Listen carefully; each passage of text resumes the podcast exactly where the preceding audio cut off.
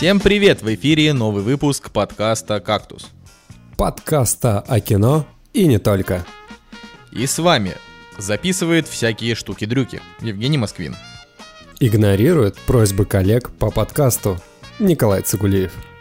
Единственный, кто высадил три часа на старом фильме в кино, Николай Солнышко.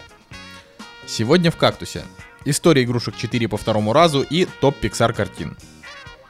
Охотник на оленей против Копполы. На игле против порно. Тьма сгущается. Кратко о втором сезоне. Мстители по второму разу. Надо ли?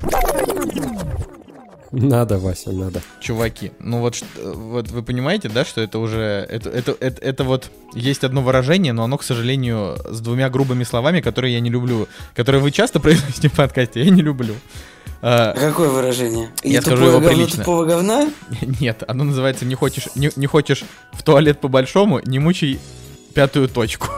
Да, короче. Э, Просто я к тому, что, э, ну... Тут даже скорее э, вопрос в том, что они не добрали денег, из-за этого они пускают просто с какой-то лишней одной минуты хронометража «Мстители» снова в кинотеатре.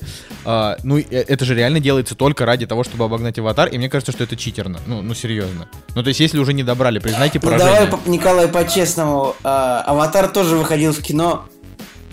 А, Два или даже... э, Типа он перевыходил один или даже два раза в кино, поэтому... О, Николай, я смотрю, у тебя вернулся на Ага, постоянный, Я ничего не могу. сделать, друзья. Ну. Стандартная классика. Это, знаешь, типа не баян, а классика. Николай Цигулиев и его прекрасные псы. Да. Вот, ну я... Короче, я подождите, считаю, вообще что- пес, э, мы до этого полчаса э, проверяли звук, и пес молчал. И он начал э, неистово гавкать именно тогда, когда мы начали запись. выпуска. Когда начали говорить про Мстителей, то есть, типа, он такой, он, он просто говорит нам, не нужно идти Он на такой, Мстителей. обгоним аватар, обгоним аватар, все честно, оу, оу, обгоним. Ну, типа. Блин, я не помню, чтобы Аватар выходил несколько раз, но я могу... Да не Николай, по-любому. Он выходил, а, короче говоря, он выходил, то есть точно была одна версия, которая была, ну, ну справедливости ради, аватар перевыходил на 30 минут дольше, чем оригинал. 30. Серьезно? На 30 Подожди. минут? По-моему, на 30. Подождите. Сейчас я, Кор- я уточню. Короче, вот моя история того, как э, я посмотрел «Аватар».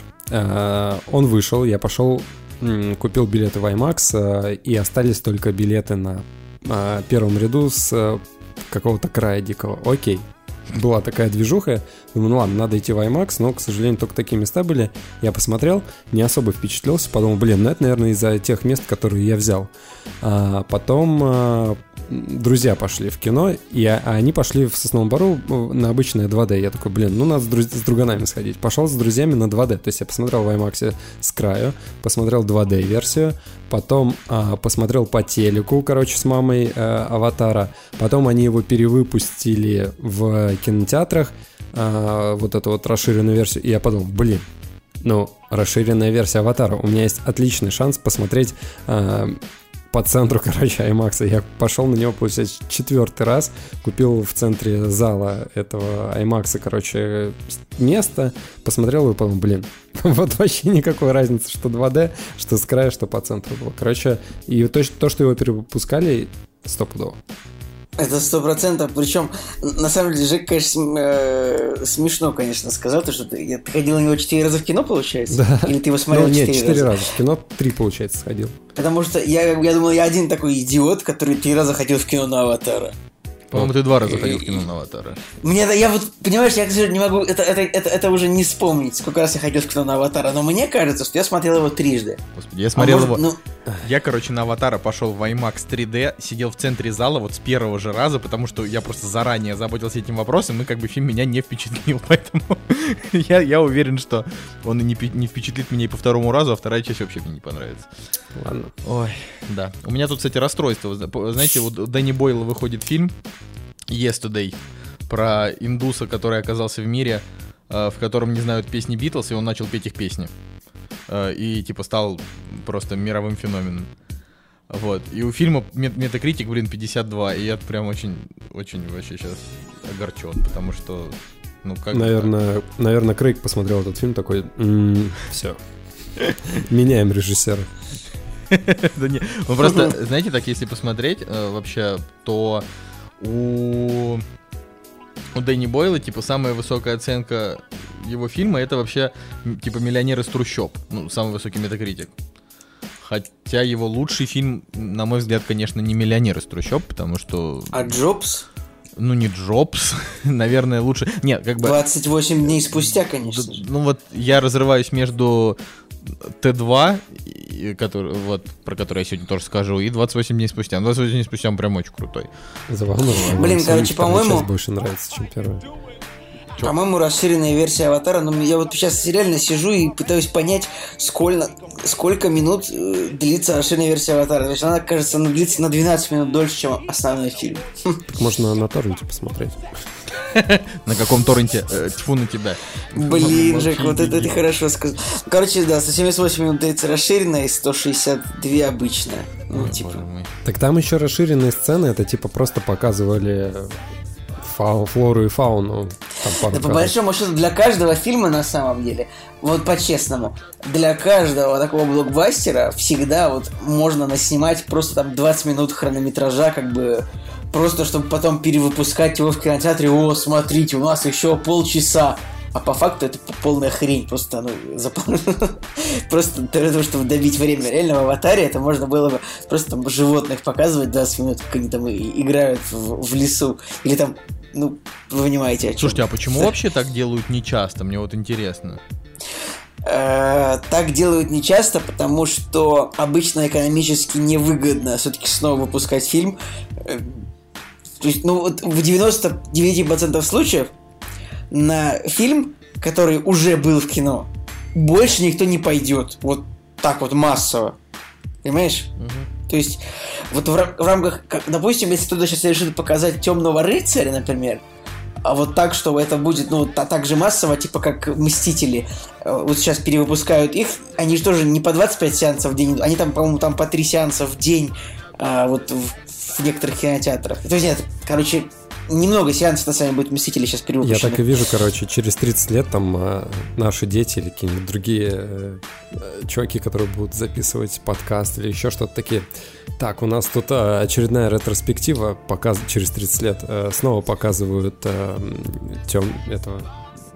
Темного рыцаря. Темного рыцаря, да, такие. Блин, Ну, короче, вот если бы, вот если бы Темный рыцарь вышел, э, типа, вау, перевыпуск, вот на него бы пошли. Вот, ну, то есть, он бы мог накинуть себе какие-нибудь еще, я не знаю, 10 миллионов долларов, я уверен. Но вот если бы вышел, скажем, человек из стали, на него бы не пошел никто вообще сейчас. Ну, это Да? правда. Ну, это вот по-любому. А, ну, то есть, у фильма... э, Ну, то есть, это должно быть экономически обоснованно перевыпускать его еще раз в прокате. И должна быть какая-то вот воля режиссера, продюсера. То есть, Кэмерон хотел, да, мало нам там трех почти миллиардов. Мы сейчас... Причем он на перевыпуске он собрал, по-моему, 15 миллионов. Ну, то есть, вот что такое эти 15 миллионов, когда уже фильм собрал 2 миллиарда 750? Вот зачем эти 15 миллионов? Что, куда эти 15 миллионов? В коробочку положить? Типа, ну, э, вот, ну, то есть, допустим, у тебя дома э, стоит тыс- тысяча бутылок пива, и ты такой думаешь, куплю еще одну и поставлю рядом. Ну, смысл в этом какой? Что-то этот, э, я, я буквально вот пока вы разговаривали о своих неинтересных вещах, я посмотрел э, трейлер э, цифров, ну, трейлер выхода на домашнем видео э, Мстители финал. Э, он выходит уже 30 июля, а а в Blu-ray 13 августа. И там типа трейлер, вот он идет минуту, и там просто минута спойлеров. То есть они, они в эту минуту показывают все, чуть ли не кроме смерти Тони Старка. Ну, ну вот так вот, ну так вот по-хорошему, э, ну то есть картина такая, как в Мстители, она на, диви- на домашнем DVD, она может заработать вот только в Америке, например, я не знаю, как во всем мире, но только в Америке она может на домашних носителях заработать там еще там, 300 миллионов, это правда. Ну, 300 Да? миллионов вряд ли. Ну, может. Ну, нажми на Темного рыцаря, посмотри, сколько у него там, типа, DVD в США. Вот Аватар. Аватар, типа, DVD в США 190 миллионов долларов. Это, ну, это То есть, короче, вот прокат был типа 760 миллионов, а DVD в США 190 миллионов. То есть это плюс 20%. Это очень большие деньги. А, и те же и для Мстителей тоже это будет много. Но повторный выпуск это 10 миллионов. Это мало. Ну, то есть, поэтому это экономически не обосновано. Ну, это, это странная история, но я вот, э, скорее всего, по, ну, пойду все-таки на Мстителей в повторный прокат, потому что э, мы же когда вернулись э, там, я хотел его на русском посмотреть, и так мы его и не посмотрели на русском языке, поэтому я просто хочу, ну, типа, закрыть для себя э, все, не знаю, шутки в фильме. вот это все, что мне интересно. Вот, на, например, трансформеры первые 2007 года, они собрали в Америке 320 миллионов, а на ДВД 290. То есть, понимаешь, такую же сумму просто. Это же вот. И я просто, я сейчас просто напомню, это я рассказываю, чтобы напомнить слушателям о том, что а, как бы вот ну, этот рынок, он как бы все еще очень прибыльный. То есть вот продажа. Видимо, сейчас это, наверное, больше как бы типа онлайн просмотры, но и как бы я не знаю, индексируются ли они вот в этом списке э, сборов за DVD, но это правда. То есть после кино, после кинопроката у картины еще есть как бы потенциал. Опять же, если она собрала денег в кино. если она была, если она провалилась в кино, то на домашнем видео она может заработать только там за счет перепродажи прав э, на, на онлайн-кинотеатры и другим телеканалам. Вот так вот. Ну, то есть там на самом деле много схем для этого Слушай, бизнеса. А поэтому... А как посмотреть, э, сколько фильм э, на DVD собрал? На кинопоиске. А, на кинопоиске. Мне просто интересно, сколько судья Дред собрал. Ну, точнее, Дред обычный. А какой? Ну, Дред, который последний выходил, сколько он собрал на DVD. То есть у него же вообще по факту, наверное, основные сборы это были DVD. У, у нас, Жень, у нас Жени просто до сих пор разбитое сердце на тему того, что э, mm этому фильму не, не могут снять сиквел, хотя это один из лучших боевиков последних лет. Ну, типа, а как ни странно, по, по, я, я сейчас посмотрел по поводу, дома, по поводу сборов этого фильма на домашних носителях вообще нет никакой информации. Ни на кинопоиске, ни на более авторитетном ресурсе, посвященном кассовым сборам в кино boxofficemojo.com. Так что, ребят, не знаю. Интересно, не а на что же вот такие сайты, как Box Office Mojo? За счет рекламы, Николай, как и все информационные сайты. Мне просто интересно, э, действительно ли реклама стоит таких денег, чтобы, ну вот, на, на сайт? Ну, Box Office Mojo, он давно выкуплен на MDB, поэтому ну, ты же понимаешь, что MDB живет нормально, скорее всего. Наверное. Ладно, э, пойдемте с вами обсуждать премьеры. Благо, много чего есть обсудить сегодня. «Кактус» — подкаст о кино и не только. Так, премьерный день 27 июня 2019 года. Э, и я так понимаю, «Принцессу Мононоки» это мультфильм Миядзаки выпускает опять э, та же тусовка, что выпускала, ну вот, иное кино, или как, или нет. Я вот не могу найти информацию.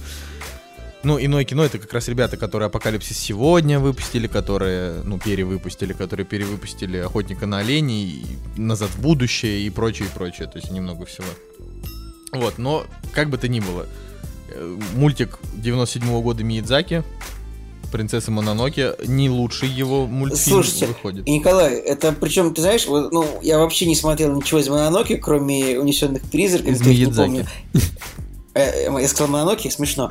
А, в том-то дело, вот это единственный, это первый мультик, что я посмотрел у Миядзаки, как раз таки, вот «Принцесса Мононоки» ну, тоже на кассете в детстве, что-то он как-то мне показалось, что какие-то злые животные, люди стреляют из ружей как-то прям жестоко. Был он даже жестокий мультик достаточно по сравнению с теми мультиками, которые я привык смотреть. И как-то у меня с тех пор с Мидзаки не задалось, я вообще его не смотрел, собственно, поэтому... Короче, сейчас, прокатывает студия «Пионер». А, что пионер, прокат «Пионер»? Да, ну, «Пионер», которая Дылду как раз-таки на прошлой неделе выпускала. Я понял. Ну, видимо, значит, они решили подхватить эту волну. А, ну, Николай, что-то ты меня ужасаешь. У Миядзаки 95% того, что он делает, это мимими. Там мой сосед тот. Но принцесса Мононоки, она реально жесткая. То ну, она жесткая, это, да. Ну, типа, это, так ее... не знаю, с чем сравнить. А, какой-нибудь... Блин, жалко, никто не смотрел такой мультик, который называется э, «Обитатели холмов». Ладно.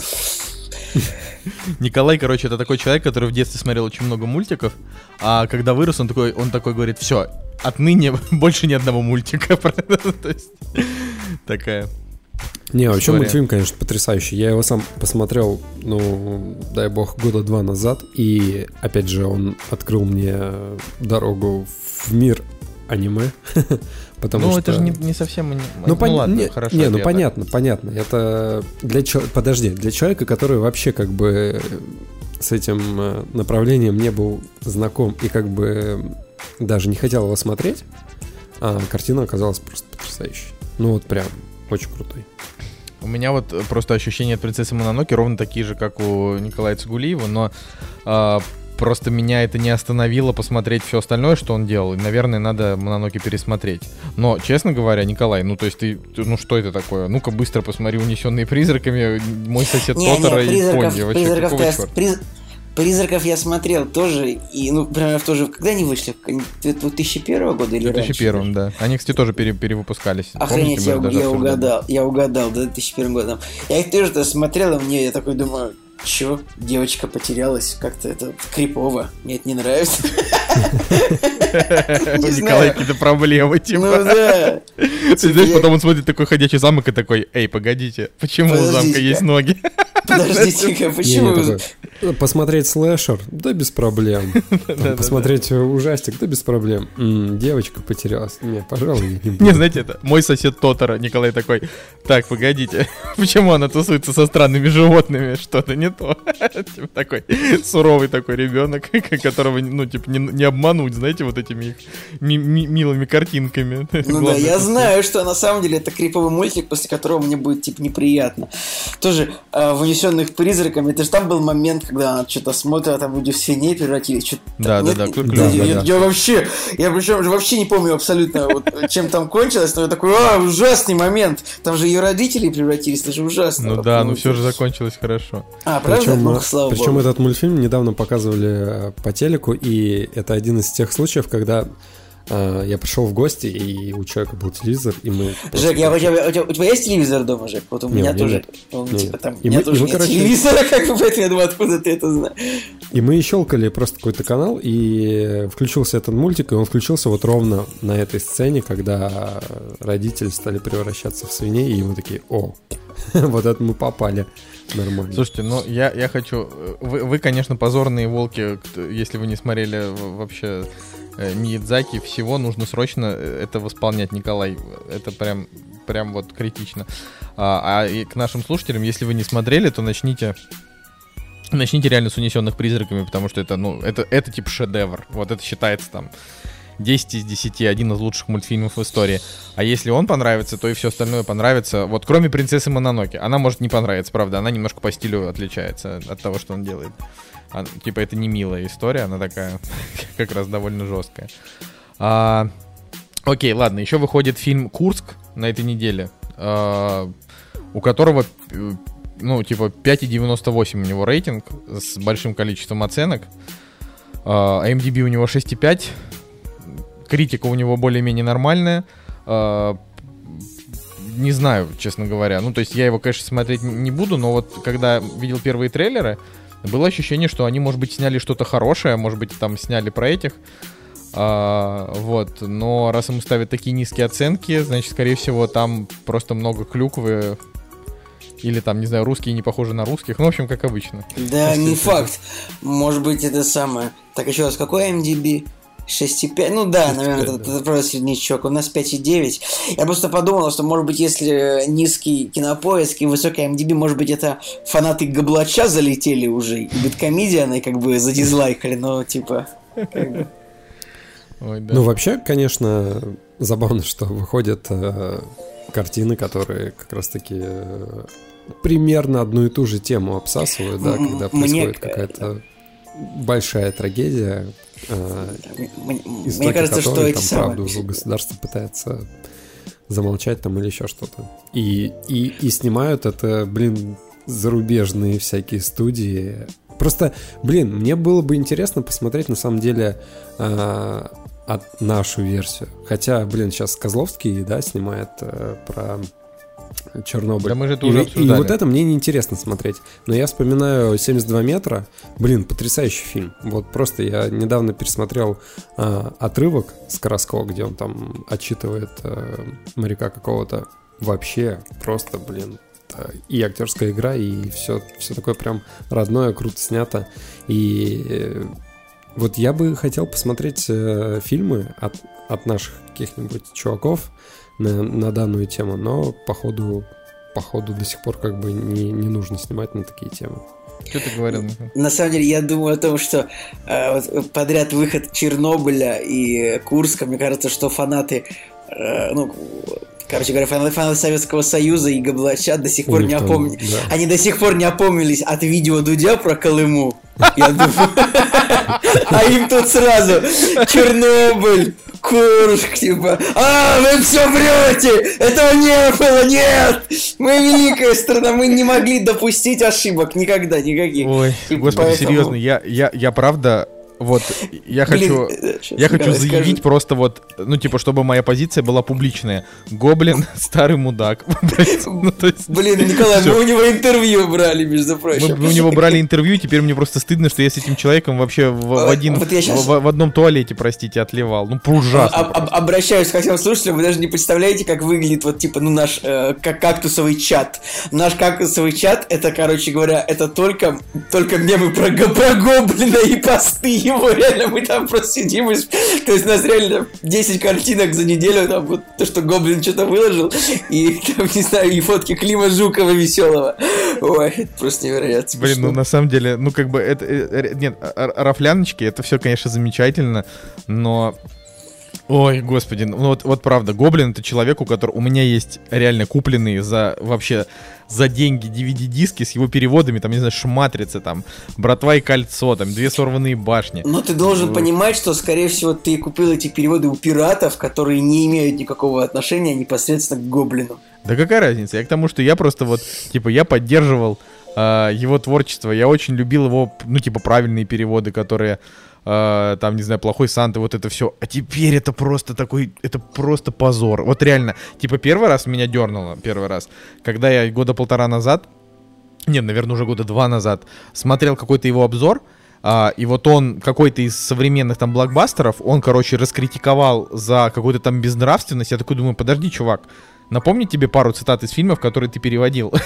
Ну, То есть это, это такая история, что, а, ну вот я подумал, что тогда, наверное, ну типа начал Гоблин там уже потихоньку стареть. А потом вот уже где-то вот в течение этих двух лет он уже стал а, сумасшедшим почитателем э, На Советского самом Союза деле, стареть он стал тогда, когда записал первое видео про Майдан, короче, в том году, году вообще, не знаю, в 14 или в один, наверное, в 14 году, вот посмотреть видео Гоблина про Майдан, как бы, вот это достаточно уже. И дальше это уже, дальше сумасшествие на- начало прогрессировать, простите. Хочу сказать, что просто очень удобно, на- ну, как бы живя в путинской России, очень удобно а, занять позицию м, патриота и очень резко критиковать а, типа действительно что-то хорошее в угоду типа власти, да, потому что вот в этом же его посте, где он рассказывает о том, что Чернобыль а, это пропагандистское говно, вот цитаты его, да, а, и он говорит о том, что типа в этом фильме они оскорбляют Советский Союз, а значит и Россию, вот э, тоже его цитата, в- возникает ну, во- вопрос номер один, какого черта Советский Союз и Россия это две, во-первых, разные страны. Блин, об этом же Джаред, Ха- Джаред Харрис классно сказал же, вообще невероятная просто фраза, ну, актера, который исполнил в Чернобыле главную роль. Он сказал, типа, а чё, ну мы как бы с- рассказываем про Советский Союз, который вроде бы никакого отношения к России не имеет, как бы, э, это, Да. э, это, и как бы, они ведь, и то есть, и реально, ну, британцы недоумевают, почему э, Россия так бесится, когда так плохо, когда что-то, как бы, ну, про Советский Союз рассказывают. Так самое главное, реально- что ничего плохого про Советский Союз в Чернобыле не... Я говорю, я не знаю, может быть, конечно, вот, допустим, Женя это единственный из нас троих человек, которому Чернобыль, типа, понравился сильно меньше. Да, стоп, Но- он мне не сильно меньше понравился. Он мне понравился как художественное произведение. Но мне, допустим, опять же, а, Ну, я если- говорю, просто меньше, чем нам. Если рассматривать э, с точки зрения, э, блин, вот даже с э, критической точки зрения Гоблина, то я могу быть согласен э, с тем, как показали, не знаю, там, солдат, допустим. Ну, э, мне кажется, что в- его позиции можно найти э, какую-то долю правды, но не, конечно же, в, знаешь, таком э, максимально таком Да, жестком. вот, да серьезно, в этом фильме я вот я говорю, ну, фильм, да, многосерийный, можно сказать. Я вот сейчас, я говорю, я вспоминаю Чернобыль, я его помню хорошо. Только что, блин, он прошел. Я вообще не помню там каких-либо оскорблений. То есть там, там один из двух главных героев. То есть там Валерий Легасов и Борис Щербина. Щербина — это партийный чиновник. Он показан классным. Горбачев — это партийный лидер. Он там показан обычным партийным лидером. Он там не показан ублюдком, он там не показан каким-то тупым. Ничего. Он просто сначала сомневается, а потом говорит, да, хорошо, делайте. Ну, то есть это... И, и когда ему говорят, нужно, нужны жертвы, он говорит, ну, типа, что поделаешь. А, это только пока... То есть такой же фильм только что вышел «Власть», где Дик Чейни говорит, да, давайте убьем 600 тысяч э, человек. вот, во- вот я, во- вот Николай вообще прав. Вот абсолютно. Абсолютно так же вот снят фильм американцами про Дика Чейни, как бы, который показан, ну, политикам, таким, какие политики как бы есть. Да, и, Да? и- и у тебя нет никакого строгого, резкого негатива ни к Горбачеву, извините, ни тем более извините, Щербине. пожалуйста, а вот так вот в фильме просто показано, что американцы по большому счету придумали войну в Ираке просто чтобы отжать территории там для э, ExxonMobil, для кого, для Chevron, для э, топливной компании, да, для добычи нефти. И просто вот эта э, пробирка с сибирской язвой, она не сибирской, короче говоря, пробирка, которую показывал госсекретарь США, он уже потом признался, что это было вранье. Так что, как бы... И вот и это было, что, 10 лет назад, и как бы все с этим живут. А, так американцы, они, они обманули всех просто, чтобы развязать войну и захватить там, ну, типа, территорию. Погибли там сотни тысяч местных людей. А, ну да, вот американцы, они вот так вот делают. Ну, ну что ж поделать, как бы, и, и как бы... И, и вот, вы понимаете, вот снят фильм про американцев, которые 10 лет назад вот просто всех обманули и как бы убили кучу людей просто так, устроили войну. А тут а, в- и показано, и как бы, и, и, и как бы, и американцам как бы пофигу, что они там, что они там сами про себя снимают. А мы тут, тут, тут американцы сняли про нас, что у нас партийные чиновники... Англичане чуть- причем. Англичане сняли, что партийные чиновники у нас чуть-чуть злодеи, ну, как бы, хотя, ну, вероятно, они такими и были, и у нас, как бы, у кого-то взорвалась задница. Вот цитата Джареда Харриса. Это было правительство СССР, его уже давно нет, есть демократия. И очень странно, что Россия так печется о репутации Советского Союза. Это то же самое, что Германия отстаивала бы идеи национал-социализма 30-40-х годов. Блин, вот реально голос разума человек. Вот, Женя, вот, вот давай. Не зря, у него- не зря папа у него был э, Дамблдором. Да у меня Вот- триггерит вот не от не- основной э, линии. нет, нет, нет. Сейчас, сейчас не спрашиваем, про что тебя триггерит. Я говорю, вот, вот скажи, тебе кажется, что в этом фильме показали... а, сейчас не важно то, насколько тебе показалось, э, правильные ли их акценты или похожи ли они на русских. Э, Есть ли там, на твой взгляд, оскорбление? Ну, типа, вот я говорю, я просто не увидел. Я говорю, Гоблин просто, говорю, старый мудила. То есть вот он смотрит, и он такой, оскорбляют. Где? Где? В каком моменте? На какой минуте? Просто, ну, типа, за пять серий я, наб- я почувствовал только гордость. То есть вообще, я не знаю, мне прям, я прям думал, господи, вот если, если хотя бы половина из этого действительно правда, и эти люди действительно были там, потому что по воспоминаниям снимали, я думаю, ну это же просто а, потрясающе. Ну, я не знаю, в общем, это какая-то. Вот я тебе и вопрос задаю. А, тонкая материя, которую нужно объяснить. А, смотри, мне нравится основная сюжетная канва про отношение государства к своему народу. Здесь вообще просто бесспорно мне здесь все нравится. И я, я действительно от этого кайфовал. Мне не нравится отве- ответвления, которые, э, которые начинают э, немного как мне кажется, с моей точки зрения. То есть я когда смотрел... Это уже даже не постфактум, а когда я смотрел сериал, и, допустим, эм, показывают сцену с эм, тем, как министр приезжает к э, этим горнякам, шахтерам. Ну, Ну- да, ну такая довольно сильная сцена. Блин, ну она, она стрёмная. Ну, так а плане- кого она оскорбляет? Министра Ну так или, это, ж или худож- горняков? худ- это же все-таки художественное произведение. Это, ху- это художественное... Я и говорю, что с точки зрения художественного произведения, окей, я понимаю, почему это сделано. С Я точки говорю, з- вопрос про оскорбление. Вот в этой конкретной сцене скажи. Я не говорю, я не хочу давить, просто мне интересно. Оскорбляет- Что именно тебя смутило? э, русского человека. Вот. Потому Так а что... какого именно русского-то, ну, человек? Типа, Ну, что про- шахтеры, ну- наоборот, там крутые показаны. Типа, что да, мы пойдем, мы сами решили. Ну, или, или как ты это прочитал? А, Я прочитал это так, что они перенесли, эм, они перенесли манеру своего а, общения, скажем так, э, западного, а, киношного, не знаю, может быть, э, Я, я просто не думаю, что они в жизни так тоже разговаривают. То есть а, какие-то киношные штампы общения персонажей они перенесли вот на а, обычного человека. Ну вот у меня прадед, короче, и вообще все, а, допустим, все родственники а, в, в третьем поколении, они все были шахтерами. И, блин, Вот, вот это поворот. и я, я себе да. даже представить не могу, чтобы они вот так вот, как э, говно какое-то вышло, начало, начали э, говорить э, министру там что-то, и у министра этого стоят автоматчики с такими лицами, которые сейчас типа шаг влево, шаг вправо буду на, самом деле, Жек, Жек, я на самом деле даже уточнил, там даже не было такого министра в СССР. Такого не было, это, Да. выдумано, это выдумано. Поэтому я опять же говорю, с точки зрения художественного, окей, да, я понимаю, почему так Не, сделано. подожди, но эти шахтеры же показаны классными. Типа, они выходят, да, они ведут себя немножко странно, потому что им Чувак. говорят, вы должны пойти на смерть. Они говорят, какого черта? Он говорит, потому что никто больше другой не может. Они Ну, такие, ну ок, пойдем. Так ну, типа, вот, вот. А в реальности это по-другому было. Потому в реальности никто, эм, как бы, вс- все это, опять же, документалки вот э, лежат на Ютубе, да, можно посмотреть и про шахтеров, и про тех э, чуваков, которые в э, воду полезли, да и вообще те, кто на крышу полез, а, те, кто строил этот саркофаг. Они не исходились на говно, что их... что типа к ним приезжает чувак какой-то, просит, и они из-под палки туда, грубо говоря, лезут. Люди понимали адекватно, зачем и для чего они это делают. Ну, по крайней мере, Ну, там, с течением времени. То есть, Ну так они это и в сериале, в принципе, понимали. Ну вот да, мне что-то кажется, я говорю, вот именно вот я, я просто в этом не усмотрел оскорбление. Это Ну, вот ти- как раз прям художественная картинка. Ну то есть такая, чисто вот показать красивую сцену. Но чувак-режиссер, ну то есть э, не режиссер, а шоураннер, он три раза в трех разных интервью сказал, э, типа, какие-то вещи мы сняли по документам, какие-то мы сняли для того, чтобы передать основную идею о том, как ложь может, э, типа, влиять, ну, вот это вот его основная фраза, как ложь может влиять, типа, на жизнь людей.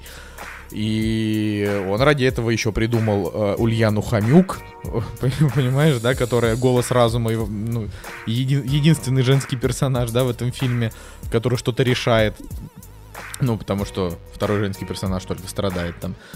Вот, я не, ну, говорю, поэтому ну, я просто могу конкретизировать. без Меня, оскорблений. меня триггерит от, эм, от э, вот этой сцены, где они начинают ему пачкать пиджак, то, как они в самом начале представлены и как они общаются, опять же, в оригинале, не в дубляже, а в оригинале.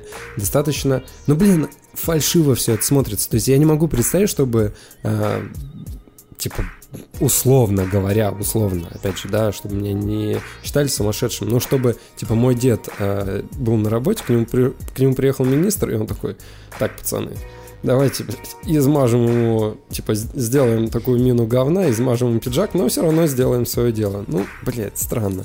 И с солдатами, опять же, в десятый раз повторюсь, то, как они в оригинале общались, ну, я не могу просто представить, чтобы так... так э, Ну, короче, тебе не нравится просто, как, как показали, как общаются. Вот это Ну, тебя ми- ну мелочи, да. оскорбило. Я говорю, что основная, основная сюжетка, она мне, она мне просто по душе, и она мне очень сильно зашла. То есть э, я понимаю проблему, да, которую они хотят показать, и которая Там действительно- два, два которая главных острая. героя, ну такие же крутые мужики. И Валерий Лег- Легасов, и Борис Щербина, оба крутые мужики, которые, блин, пожертвовали свои, свои, своим здоровьем и своей жизнью. А, я так скажу, на самом деле, я там буквально вот во всем сериале, как я нашел буквально одно несоответствие, а, скажем так, там персонажи общались, и кто-то из них сказал во Вторую мировую войну, вот так вот прям сказал, хотя на самом деле персонаж бы просто сказал в войну. Ну, как Да, бы... ты это уже то есть. Я раз не рассказывал? Да, блин, да, ну, да, Память вообще ни к черту, ладно. Ладно, давайте э, уйдем, блин, от Чернобыля и от Дим Юрича, от невозможного. Э, Курск. Ку- Курск мы смотреть не будем. Давайте пойдем дальше, да, можно? Уже. Да. Хотя бы А. Колин Фёрд э, просто потрясающий актер, и я такой, блин, на одной стороне как бы на одной чаше весов Колин Фёрд, на другой стороне, ну, типа, тема, которую я не очень... Ну, опять же, точнее, не тема, а э, не знаю, уже повторяющийся вот этот э, сюжет, который я не очень хочу опять в него окунаться. Окунаться. А, Короче, Что-то, ну ладно. И А. тонуть в нем, да. Давайте, давайте дальше. Битва за землю. Это фильм, который будет смотреть только Николай Цигулиев. Вот, Николай, и расскажи нам. Слушай, ну я особо... ну, Как бы я даже не смотрел трейлер, честно говоря. Просто я вижу, что это очередной фильм о том, как инопланетяне что-то там Землю захватили и как-то вот какое-то сопротивление что-то пытается там снова сделать. Поэтому и меня немножечко пугают оценки на... Ну, везде, в общем-то. На MDB 6,7, на Кинопоиске 5,4, поэтому... И вообще фильм уже давно лежит на трекерах. Смотрите, Поэтому- на, на MDB оценка выше, а на кинопоиске ниже. Мне кажется, это Ну, может быть, там Гоблина. Россия, наверное, Россия показана там как-то плохо, я могу предположить, да, правда. Фанаты Гоблина продолжают. комедия. Ну да. Э, ну, блин, типа фильм про вторжение инопланетян, я постараюсь его посмотреть. Мне, мне интересно. Я всегда, это, как вы знаете, этот сеттинг всегда кажется мне очень увлекательным, даже вне контекста, э, да- даже вне как бы, всего. Что, что вы мне хотите еще услышать по этому, по Николай, этому мы, мы хотим, мы хотим фанбойства, без него скучно. Ну, А, я же не смотрел фильм. Он провалился в прокате. Как бы э, фильм зато снят неплохим режиссером, человеком, который снял э, одну из частей Планеты обезьян, последней, если не ошибаюсь, вторую часть, которая была довольно неплохой. Первую. А, первую даже, ну вот.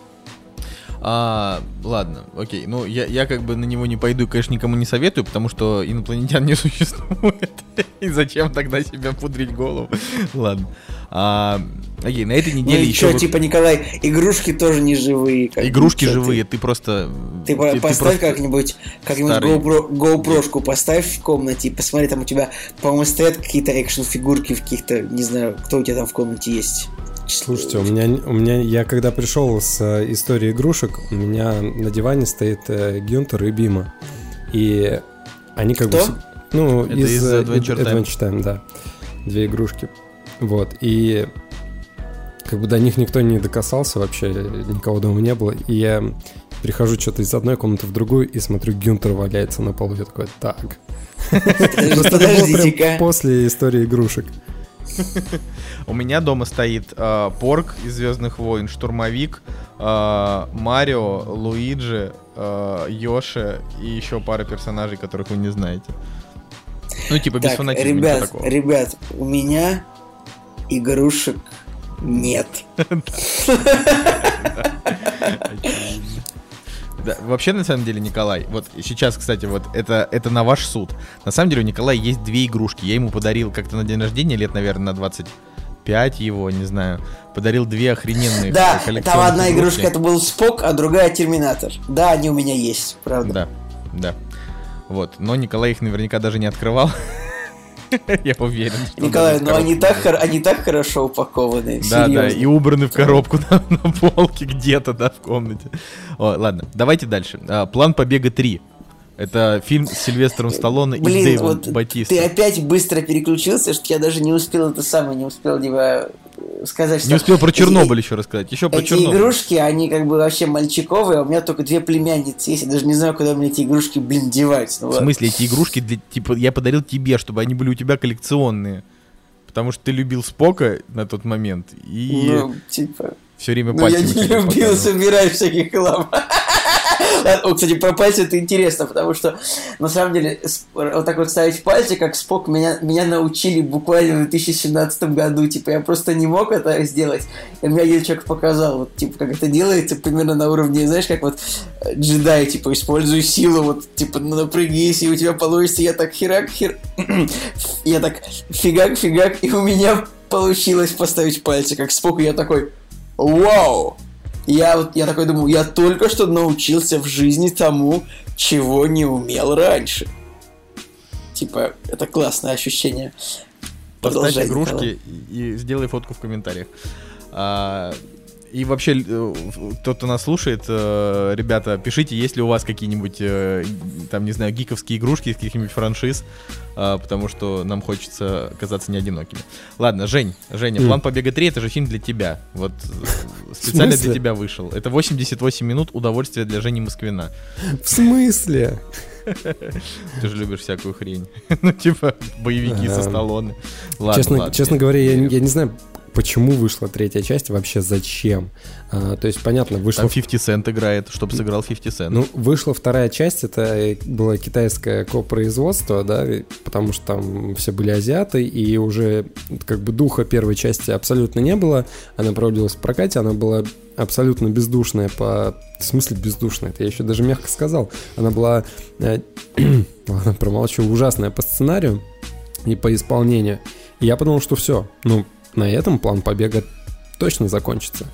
И для меня стало сюрпризом, когда они выпустили три, трейлер э, третьей части. И, и, и, скорее всего, знаешь, у них просто был, наверное, контракт какой-нибудь заключ, э, заключен с продюсерами, что типа обязаны выпустить там, не знаю, три картины или еще что-нибудь. Ну, потому что смысла выпускать такие фильмы, блин, вообще нет. Я просто, я еще раз повторюсь, насколько крутая была первая часть. Ну, типа, ребят, прям- давайте честно, она была, скажем так, знаете, это была, ну, типа, лебединая песнь боевичков, вот наряду с неудержимыми.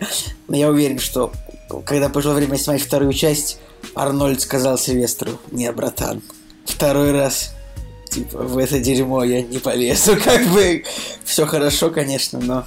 Да не, ну фильм-то правда классный, что ты гонишь-то? Там интересная история про побег. а- они Первый, ну, вставили ну, хорошо. ну, классический фильм, вот он как бы нормальный. Классический нормальный такой фильм на восьмерочку, крепкий. Ну, то есть он это такой крепкий боевик с хорошим сюжетом. Я вообще вот смотрю, что на самом деле Мне даже А, интересно, какая у меня оценка ему. ему. у меня 8 стоит в первой части. Я вот так смотрю, 10 что не поставишь, не, Николай? ну что ладно, 10? ладно. Ну, блин, восьмерка это типа, ну это... Вот команде А у меня тоже стоит восьмерка. Команда гораздо лучше, на голову просто выше, я считаю. Ну, она, ну не знаю, она по качеству такая же, только смешнее. А это как бы не про юмор, команда, а про, про сюжет. команда гораздо лучше, гораздо изобретательнее, гораздо как бы инновационнее. Ну ладно, не важно. Ну ладно. Не, ну она правда крутая была, жаль, конечно, что продолжение не сняли. Вообще так обидно, это ужасно. Причем э, примерно, таки, примерно такой же фильм, а, вот те же неудержимые, как бы по факту. Типа это команда, А, только хуже гораздо. Но они как бы снялись и нормально. Слушайте, у меня первой части семерка стоит, и я смотрю трейлер, и все равно вижу, как, деш... как дешево, короче, выглядит этот фильм. То есть, если бы сейчас вышел трейлер, то он, ну, типа, трейлер смотрится на уровне Ну, вот т- трейлера к, третьей, к третьему фильму. Чуваки, ну это тогда был э, 2013 год, и Шварценеггер типа начал возвращаться в кино после губернаторства. Да. И он же По-моему, это сразу, уже типа, было года как три он возвращался Нет, уже. нет, нет, нет, нет, нет, нет, нет. Там была история в том, что он, значит, э, он вернулся в 2012 году. За это время он снялся только э, в фильме «Неудержимые один» в коротенькой вообще роли.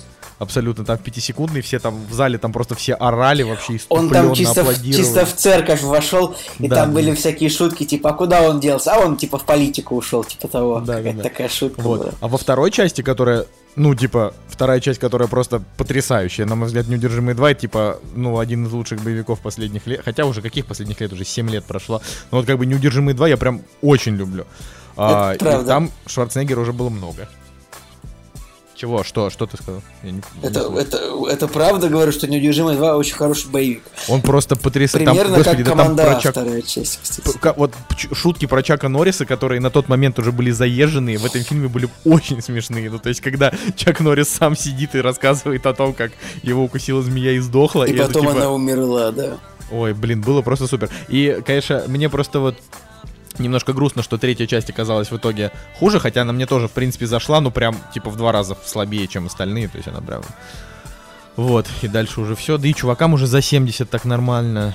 Вообще уже печально, короче, это все как-то очень грустно. Ладно, а, идем дальше. Еще выходит фильм «Проклятие Аннабель 3». А, я как поклонник вселенной Заклятия, смотря всего один фильм из вселенной Заклятия, а, да, я, я, наверное, «Проклятие Аннабель 3» конкретно посмотрю. Если кто-то из зрителей, ну, типа, думает, йоу, а зачем мне смотреть, например, третью часть, если я не смотрел первую и вторую? А, потому что, как бы, вот именно «Проклятие Аннабель 3» это, не, ну, это, конечно, продолжение первой и второй, но эта история связана именно с героями заклятия оригинального. То есть, по факту, это как а, типа между заклятием 1 и заклятием 2, наверное. Я даже не знаю, как сказать. В общем, это такая история с героями, которые уже вот нравятся. Там, где Вера Фармига, вот это все. Вот. А вы ж не смотрели, да, эти? о, не- Слушай, не- не, вообще ни разу. Блин, ну я вот вам скажу тоже. Заклятие это абсолютно, как говорил Цигулиев 10 лет назад, ломо- ломовейшее кино. А, потому что там, ну вот, Заклятие 2 это типа два с половиной часа он идет. И он стрёмный просто до ужаса. И при этом он детективный и очень интересный. То есть ты прям думаешь... То есть там история типа в том, что а, в, в- господи, в ребенка вселился дух какого-то старого деда, и типа главные герои по э, ну типа приезжают они такие типа мы от церкви то есть они то есть это типа демонологи которых послала церковь. Демонолог, классно. и, и как бы и- Кандидат, кандидат демонологических наук. да да да А, вот ну типа это Уоррены которых там топа у себя разоблачал тоже очень весело в своих роликах. А, он просто рассказывает о том, как... э, ну, то есть это, это вот история заклятия, это про Уорренов, которые, э, типа, приезжают и разбираются в том, действительно ли одержим, э, значит, демоном какой-то человек, или он просто, э, ну, симулирует это. И, и они, типа, так, то есть, и они как бы, то есть в этом фильме церковь это как э, такой очень мощный социальный институт, то есть, ну, типа, как, я не знаю, как мы из ФБР, они такие, типа, мы, мы, мы из церкви, типа, мы, мы, от, мы, мы от церкви при, приезжают и типа разруливают, у них там методы, как выяснить, значит, реально ли вселился в человека демон.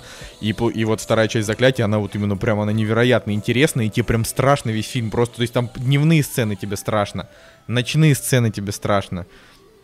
То есть ты просто, ты весь фильм находишься в дичайшем напряжении от того, что тебе страшно, но в то же время ты прям не хочешь, чтобы фильм заканчивался, потому что там столько детективных поворотов, там тут раз какой-то твист, тут еще твист. Ну, и у фильма как бы на, на минуточку и рейтинги просто огромные тоже, вы посмотрите, типа, если что, это ужастик с самым высоким рейтингом за последние годы, у него там что-то то ли за 70, то ли за 80, я не помню. Я вот сейчас такая история. прослушал э, почти всю твою речь, потому что мне стало интересно, что снял э, Саймон Вест, это режиссер второй части «Неудержимых». Это уморительно. А я сейчас сидел и смотрел, типа, какая разница по касту между второй, первой и третьей частью. Типа, кто задержался на один фильм, кто на два, кто на три, Николай. Типа, это очень смешно. А я, я еще думал о том, типа, как можно, ну, спасти франшизу, чтобы четвертая часть собрала денег. И как бы у меня ответ очевиден. Просто нужно пригласить в нее Дуэйна Джонсона, как бы, и изгнать половину персонажей и просто и отдать все, все деньги Дуэйну Джонсону. Вот. Ну и пошли вы в задницу. А я, да, скажу, у первого заклятия 68 метакритик, у второго 65. А, ладно, не хотите со мной разговаривать, значит, обсуждайте дальше остальные премьеры сами. Все, а я буду молчать. М, Тяжко нам будет. Интересно было, да, послушать Николая, мне кажется. Как, Короче. же мы теперь, как же мы теперь будем без него? Следующий Куда фильм, пропал? следующий фильм «Собачья Почему жизнь 2». же, почему же Николай Солнышко молчит? Вы его слышите? Где. Николай? Где? Никуда он пропал? Ладно, хорошо, Ник, продолжай, пожалуйста. И на самом деле я тебя слышу. Я понимаю, что. Я просто думаю, может быть, попросить Настю на монтаже меня вырезать в этот момент, ну, чтобы, чтобы ты казался дурачком. Ладно. А, следующий фильм «Собачья жизнь 2». а, я общался с создателями этого фильма, они сказали, что а, им было мало слез Цигулиева после первой части. Им нужны были слезы Я не смотрел первую часть собачьей жизни, напоминаю, я смотрел только Путь домой. Ну, как бы это фильм примерно про то же. Тут это же одинаковый фильм. Не, Какая подожди, они же разные. Ну, Да от ладно. одного, скажем так, это один писатель написал эти книги. Типа, чувак просто придумал, что можно писать книги про собак и зарабатывать миллионы долларов на этом. Как бы гений, я считаю. Да. Этот э, Брюс Кэмерон, ну, типа, вообще. Ну, вообще, «Собачья жизнь 2», мне кажется, абсолютно никому не нужное кино, потому что идеально хватает первой части, и что еще можно сказать в этом, не знаю, в продолжении, в жанре. Ну, тут, опять же, в Китай, Индия, Гонконг, э, США, то есть, э, мне кажется, это уже просто какая-то вот эта классическая кооперация, когда подключаются какие-то другие продюсеры, инвесторы, им, которые хотят поучаствовать в производстве фильмов, и они пытаются, там, не знаю, на волне популярности сделать э, там, вторую часть, и за счет этого потом, может быть, выехать а, в продакшене или там в продюсерстве каких-нибудь других картин. Ну и обычно получается фигня, но хотя оценки на кинопоиске 7.5, сейчас э, на MDB 7.3, come on. Не знаю, Я, равно. ну, честно, я ну, все равно не хочу это.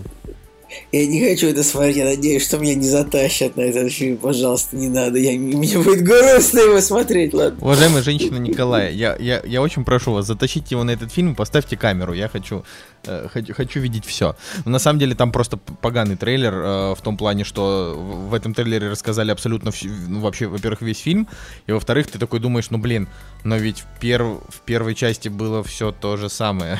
Просто собака перемещалась под, ну, по душам собак, пока, когда они умирали. В общем, не знаю, это странно. Ну, может, это просто новые собачки теперь, там, другие породы. Короче, на этой неделе на самом деле еще где-то 10 фильмов. Я не знаю, хотите ли вы их обсуждать или нет. Я не очень хочу. Если Подожди, вам у есть соба- что добавить, У добавляйте. собачьей жизни, кстати, даже синопсиса нету в- в- на кинопоиске. Типа, да, все и так поймут, о чем это. Да, это просто... Просто очередное кино. Реально, кстати, фи- фильм выходит завтра, прокатчик даже не озаботился, чтобы на сайте, типа на самом главном сайте, хоть слово было написано. Слушайте, это, это, же, это же просто бред, правильно? Ну да, но зато есть слоган. Слушайте, собачья жизнь, э, знаете, так можно снять еще собачья жизнь 3, собачья жизнь 4. Ну, то в плане того, что э, это просто он как Джон Уик, знаете, раз в два года, или как обитель зла. То есть они, они могут из этого делать. Но опять же, да, давайте так, у первой части там просто сумасшедшие рейтинги, э, хорошие сборы, такие фильмы купил себя там в 10 раз. Мне кажется, что поэтому они решили снять, хотя в этом, конечно, не было абсолютно никакого смысла. Вот. Но а, еще раз повторюсь, хотите ли вы еще что-то обсудить э, из того, что выходит на этой неделе? Потому что мне нечего больше добавить. Ну, там выходит э, фильм от э, режиссера, который, а, который сняла фильм, который тебе нравится, Оксана Карас, которая сняла «Хороший мальчик». Вот, я посмотрел трейлер и подумал, блин, красивая, красивая операторская работа, но опять какое-то днище сняли, которое никому не интересно смотреть. Так, подожди, ну хороший мальчик это не днище, который никому не интересно смотреть. Это клевое кино. Ты Клевый кино. понимаешь. Ну и кто, кино. кто посмотрел этого хорошего мальчика? Сколько Ну, он блин, ну кто, ну, ну, Ну, кто-то я тоже посмотрел. смотрел, но типа... Что, тебе не нравится он? Еще давай скажи. Ну, мне. он не шедеврален. Да, вообще отстой. Блин, я не знаю, ему 9 из 10 поставил, и вообще просто охрененно. В копилочку, в, в копилочку русских шедевров. Да, Ладно, лучше, при- лучше курьера пересмотрел бы. Ну, и на самом- мне курьера надо посмотреть, во-первых. Во-вторых, э, Так то есть ты, ну, ты просто- посмотрел хорошего мальчика и не смотрел курьера? Ну так я ж не фанат э, советского кино. И нет, не советского кино, а я вот прям серьезно, я не фанат а, а, советского-российского кино 80-х, 90-х годов, вот массового. Ах, Поэтому я не смотрел «Курьер». Мне вот эти, говорю, фильмы, мы же об этом уже разговаривали в подкасте, типа «Авария», «Дочь мента», вот это вот все. Там «Бандитский Петербург», ну, ну вот это, это сериал, да, это как бы не фильм. Я просто не, не люблю вот это.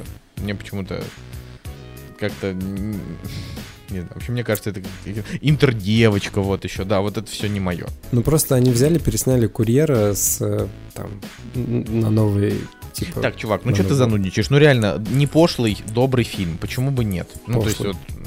Да где он пошлый? Ай, ладно. Женя Ладно. Москвин у нас на, на страже, на, на страже этого э, целомудрия. Давайте... Да нет, просто, ну окей, ладно, мы про него уже 300 раз говорили. 300 раз говорили. Все, да. все, все, в задницу премьеры. Давайте, пожалуйста, дальше разговаривать. Давай. «Кактус» — подкаст о кино и не только. Ну, мы же обещали, да, что будет еще, еще одно обсуждение истории игрушек 4, а, потому что Кактус подкаст это люди, которые а, любят размазывать контент на несколько выпусков, чтобы вам мало не показалось. А, значит, в этот раз а, историю игрушек 4 посмотрели уже мы с Николаем, Мгм. и мы, в принципе, готовы обсудить. Я могу рассказать вам даже, что я вот только что ходил на нее, ребят, и я вам расскажу сейчас. Я, я сходил на нее за 135 рублей. Потому что у меня в кинотеатре около дома, ну, типа, обычная цена была 270, но в первый ряд 150. А в зале было, кроме меня, еще два человека. Ну, вы понимаете, да, что я купил себе билет в первый ряд, еще и со скидочкой через приложение, неважно через какое, 10%. И так вот я купил себе билет в первый ряд и сел в третий. И комфортно посмотрел фильм за 135 рублей. Это просто, ну, как бы... Это я просто... Это я как каплю на машину просто деньги. Вы понимаете, хоть как-то нужно экономить. Так, а как тебе фильм ты рассказывать не будешь, да? Ты Ну. просто расскажешь, как ты его посмотрел. Мне очень понравился. Ну, он хороший такой. Как бы. Единственное, вот у него такое ощущение, как бы, вот как, как в поисках Дори, понимаешь? То есть я абсолютно забыл, о чем он уже. Да как? То есть я недельку, может быть, буду помнить, что происходило вот в этом фильме. Но я вот абсолютно не помню, о чем в поисках Дори уже. Вот я ничего не помню, кроме того, что там были шутки, оправдывающие не оправдывающие, там, были, там было много шут, много там было персонажей таких, ну, типа, больных или что-то такое. Инвалидов. Как, что-то, инвалидов, да, там было персонажей много. Вот тут я реально просто ничего не вспомню об этом мультике, потому что он, конечно, хороший, позитивненький такой, как бы, как и все истории игрушек, приятно очень смотреть, но он как- как-то в нем нету ничего такого, каких-то монументальных мыслей, вот каких-то таких вот важных переходных периодов, как, бы, как в третьем фильме что-то такое было. Хотя я третью часть тоже вообще не помню. Но я помню, что она была кайфовая. И все. Николай? Я просто решил не задавать тебе уточняющих вопросов, а то ты знаешь, э, лю- лю- лю- любитель, значит, чтоб, я- их позадавал. Мне кажется, что история игрушек 4. Я просто. Как это сказать? Я просто написал, написал в телеге, я хочу сказать это какими-то другими словами, да, я, меня я, бесит. я, я, я проч- я- я прочитал как раз твой этот самый твой текстик сегодня и подумал. Ну да, наверное, Николай прав в том, что он говорит про этот мультик. Говори, пожалуйста. Короче, я говорю, я, я не хочу повторяться, но опять же, да, там телеграм-канал. Вообще, ужасно, ужасно, я вам скажу, пацаны, бесячая тема, вести телеграм-канал. Если кто-нибудь из вас когда-нибудь захочет, не из вас двоих, это понятно. Если кто-нибудь вот из вас из слушателей захочет вести телеграм-канал, знаете что, вот я просто чуть, вот чуть-чуть скажу об этом. Вы можете не подписываться на мой телеграм-канал, вообще плевать. Да, просто что такое телеграм-канал? Это когда ты постоянно тратишь деньги на то, чтобы, э, ну, росла аудитория, и это стоит зачастую где-то 20 рублей за, то, за привлеченного туда человека, ну, потому что другого способа рекламировать Telegram нет. Органического прироста там просто не существует. Органический прирост в Телеграме есть только в каналы типа Сталин ГУЛАГ и Мэш. Это типа популярные каналы, про которые, которые цитируются в СМИ. То есть туда люди приходят. В обычные каналы не приходят, никуда ты ни в каких поисках не высвечиваешься, тебя найти довольно тяжело. Зато уходят оттуда люди стабильно, э, там на моем канале от одного там до трех в день. Даже была история, когда Значит, Николаю Цугулиеву в личку написал кто-то из э, наших слушателей кактуса, написал, что типа а, Николай, а будет ли в, в твоем телеграм-канале мнение про второй сезон тьмы? Николай такой, это вообще-то не мой телеграм-канал. Николай мне это пересылает, и через минуту от меня отписывается один человек. Я такой подумал, я подумал, да вы что там? Вообще, ва- вам тут, вам тут выкидывают, значит, информацию про фильмы, про книги, а вы оттуда уходите. Короче, телеграм-канал это Блин, самое мерзотнейший. смешное, что, что еще человек, если я просто сейчас прочитаю то, что наш следующий диалог, он написал мне такой, ха-ха, почему я с самого февраля крупными буквами жил обманутый, всегда тебя, капсом, представлял с написанием постов, обманутый сам собой. Я ему говорю, жизнь обман, ты думаешь, что читаешь великолепные мысли Цугулиева, но на самом деле глупости солнышко. И мы с ним, конечно, по- да, я так написал, это, это, это мои, мои фразы, и мы с ним дальше поржали. Вот. Ну, Николай, типа, не обижайся. У тебя неплохой телеграм-канал. Проблема его только в том, что его веду не я. Поэтому... Ой, да. Я Это- не, это не- не реально- помню, как зовут очень чувака, чувака. Я очень надеюсь, что ты перематываешь мои реплики в подкасте.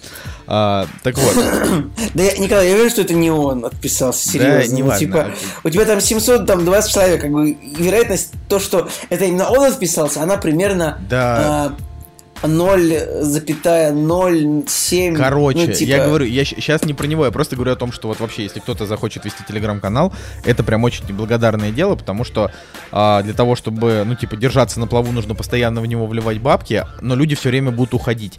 И, соответственно, просто когда там люди, я немножко познакомился с людьми, которые ведут телеграм-каналы, потому что когда я начал рекламироваться, мне начали активно стучать владельцы телеграм-каналов. А, их жизнь, она заключается в том, что они долбят маленьким каналам в личку, а, те у них покупают рекламу, а, ну, соответственно, они на эти деньги покупают рекламу себе. И так постоянно. То есть телеграм-канал типа не приносит какого-то ощутимого профита, они просто, ну, типа, то есть, условно, это, если это и профит, то это буквально там исчисляется в паре тысяч рублей, то есть это, ну, копейки. А, А, ну, то есть, но им постоянно приходится, значит, э, как что-то придумывать для того, чтобы их покупали, и самим при этом тоже покупать, потому что от них точно так же отписываются люди, просто потому что как бы э, валюта, такая валюта, как подписчик в Телеграме, она вот такая, что э, люди подписываются, а потом там через три дня они понимают, что им надоело. Вот, хотя там за эти три дня вышло там три поста. Соответственно, зачем вы выбирали подписываться на этот канал? Вы же должны были посмотреть, типа, что там за контент. Ну, то есть это странно. Я, опять же, вот... э, то есть я, допустим, те телеграм-каналы, на которые я подписан, я на них подписан без отписывания, потому что мне это интересно. Да, ну, Слушай, я такое. так, я так скажу честно, я подписан на несколько телеграм-каналов. В основном это телеграм-каналы со смешными картинками. Я вот честно скажу. Э, Я подписан примерно на 5 каналов со смешными картинками.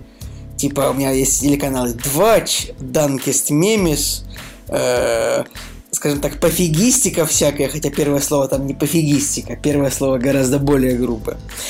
Вот, еще подписан на канал Discovery, ну там типа какие-то научные факты. Очень хороший канал PornMap, это канал просто там, ну там выкладываются типа карты а, а количество автомобилей на тысячу людей населения в странах мира, и там написано, где больше машин, лю- лю- любая такая хрень, типа количество разводов на 100 человек, все такое. И я тут скажу, что вот, э, короче говоря, у меня, в сре- допустим, я вот не прочитал полторы тысячи сообщений из одного канала с смешными картинками, просто потому что невозможно читать все, что пишут телеграм-каналы, если ты хочешь что-то еще делать в своей жизни. Ну, то есть, как бы, Короче.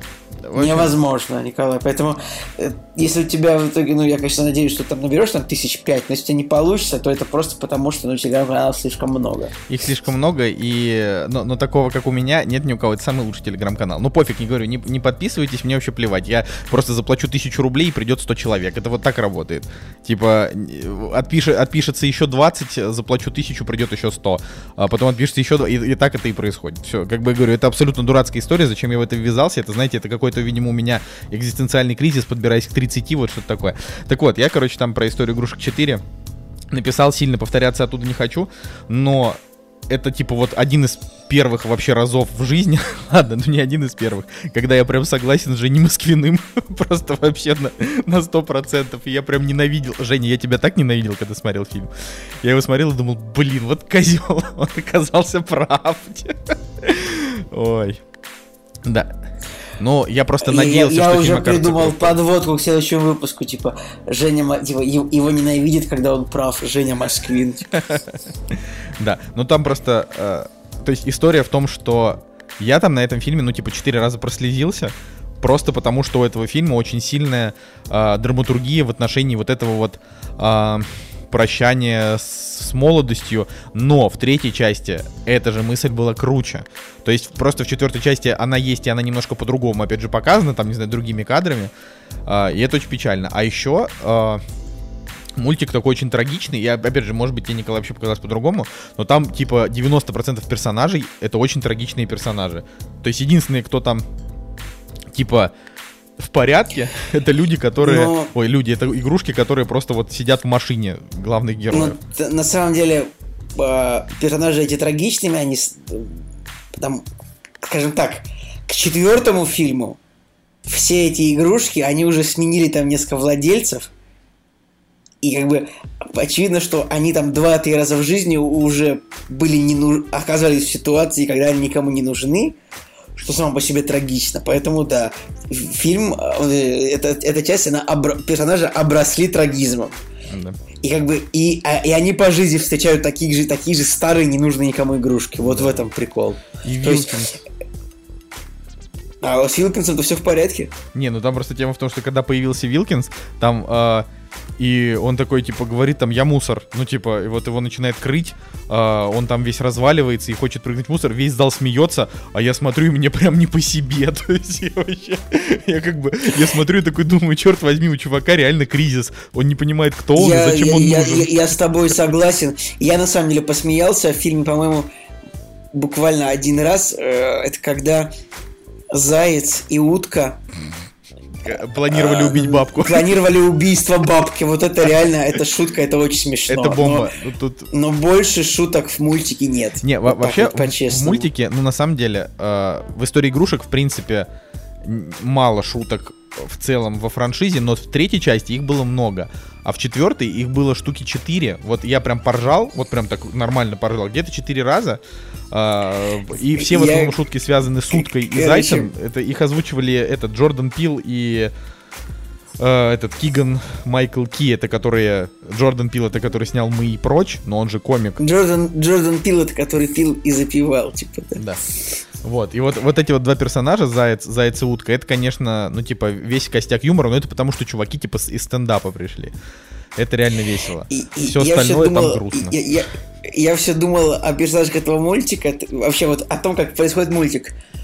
То есть там есть две локации, в большому счету, вот 90% фильма, они происходят либо вот в парке аттракционов, либо в, сувенирном ма- в этом в антикварном магазине. Я так подумал, что там персонажи, вот они раз пять заходят в этот антикварный магазин. Я подумал, подождите-ка, ну как так получается? Почему вы пять раз отправляете маму с дочкой в антикварный магазин? Типа в этом городе что, больше некуда зайти? И еще я подумал город. вот о чем. Я еще подумал вот о чем.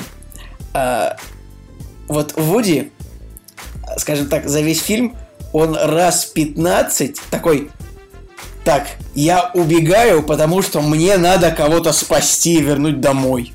Вот буквально на первой минуте он там выпрыгнул из окна, полез кого-то спасать. Потом он выпрыгнул на шоссе из машины, полез спасать Вилкинса. Потом еще пять раз его возвращали, он такой, нет, мне нужно кого-то спасти. И вот, допустим, и как бы там постоянно такая ситуация, что они куда-то вчетвером бегут кого-то спасать, и постоянно они там разлетаются по разным местам. При всем уважении к сценаристам, мне кажется, если бы эти игрушки так себя вели, они бы типа месяц не могли задержаться у одного владельца. А он говорит, «О, я был у Энди 10 лет, и типа того, я такой, ну. Ну и сама по себе вот это, вот, эта, эта тема, тема, то, что Вуди такой, я должен спасти, вот этого я должен спасти. Чувак, расслабься, вернись ты к девочке, и все будет нормально. Я такой подумал, Вуди, ну он же, он же уже старый, он такой, он бы должен был такой подумать, «А, мы потеряли Вилкинса. Обидно, конечно, но что-то я не побегу за ним по шоссе ночью. Come on, я же, я же игрушка, я же, тем более один еще. Раньше же не было такого, чтобы кто-то один за кем-то бежал. А тут Вуди такой, я один побегу спасать эту вилку проклятую.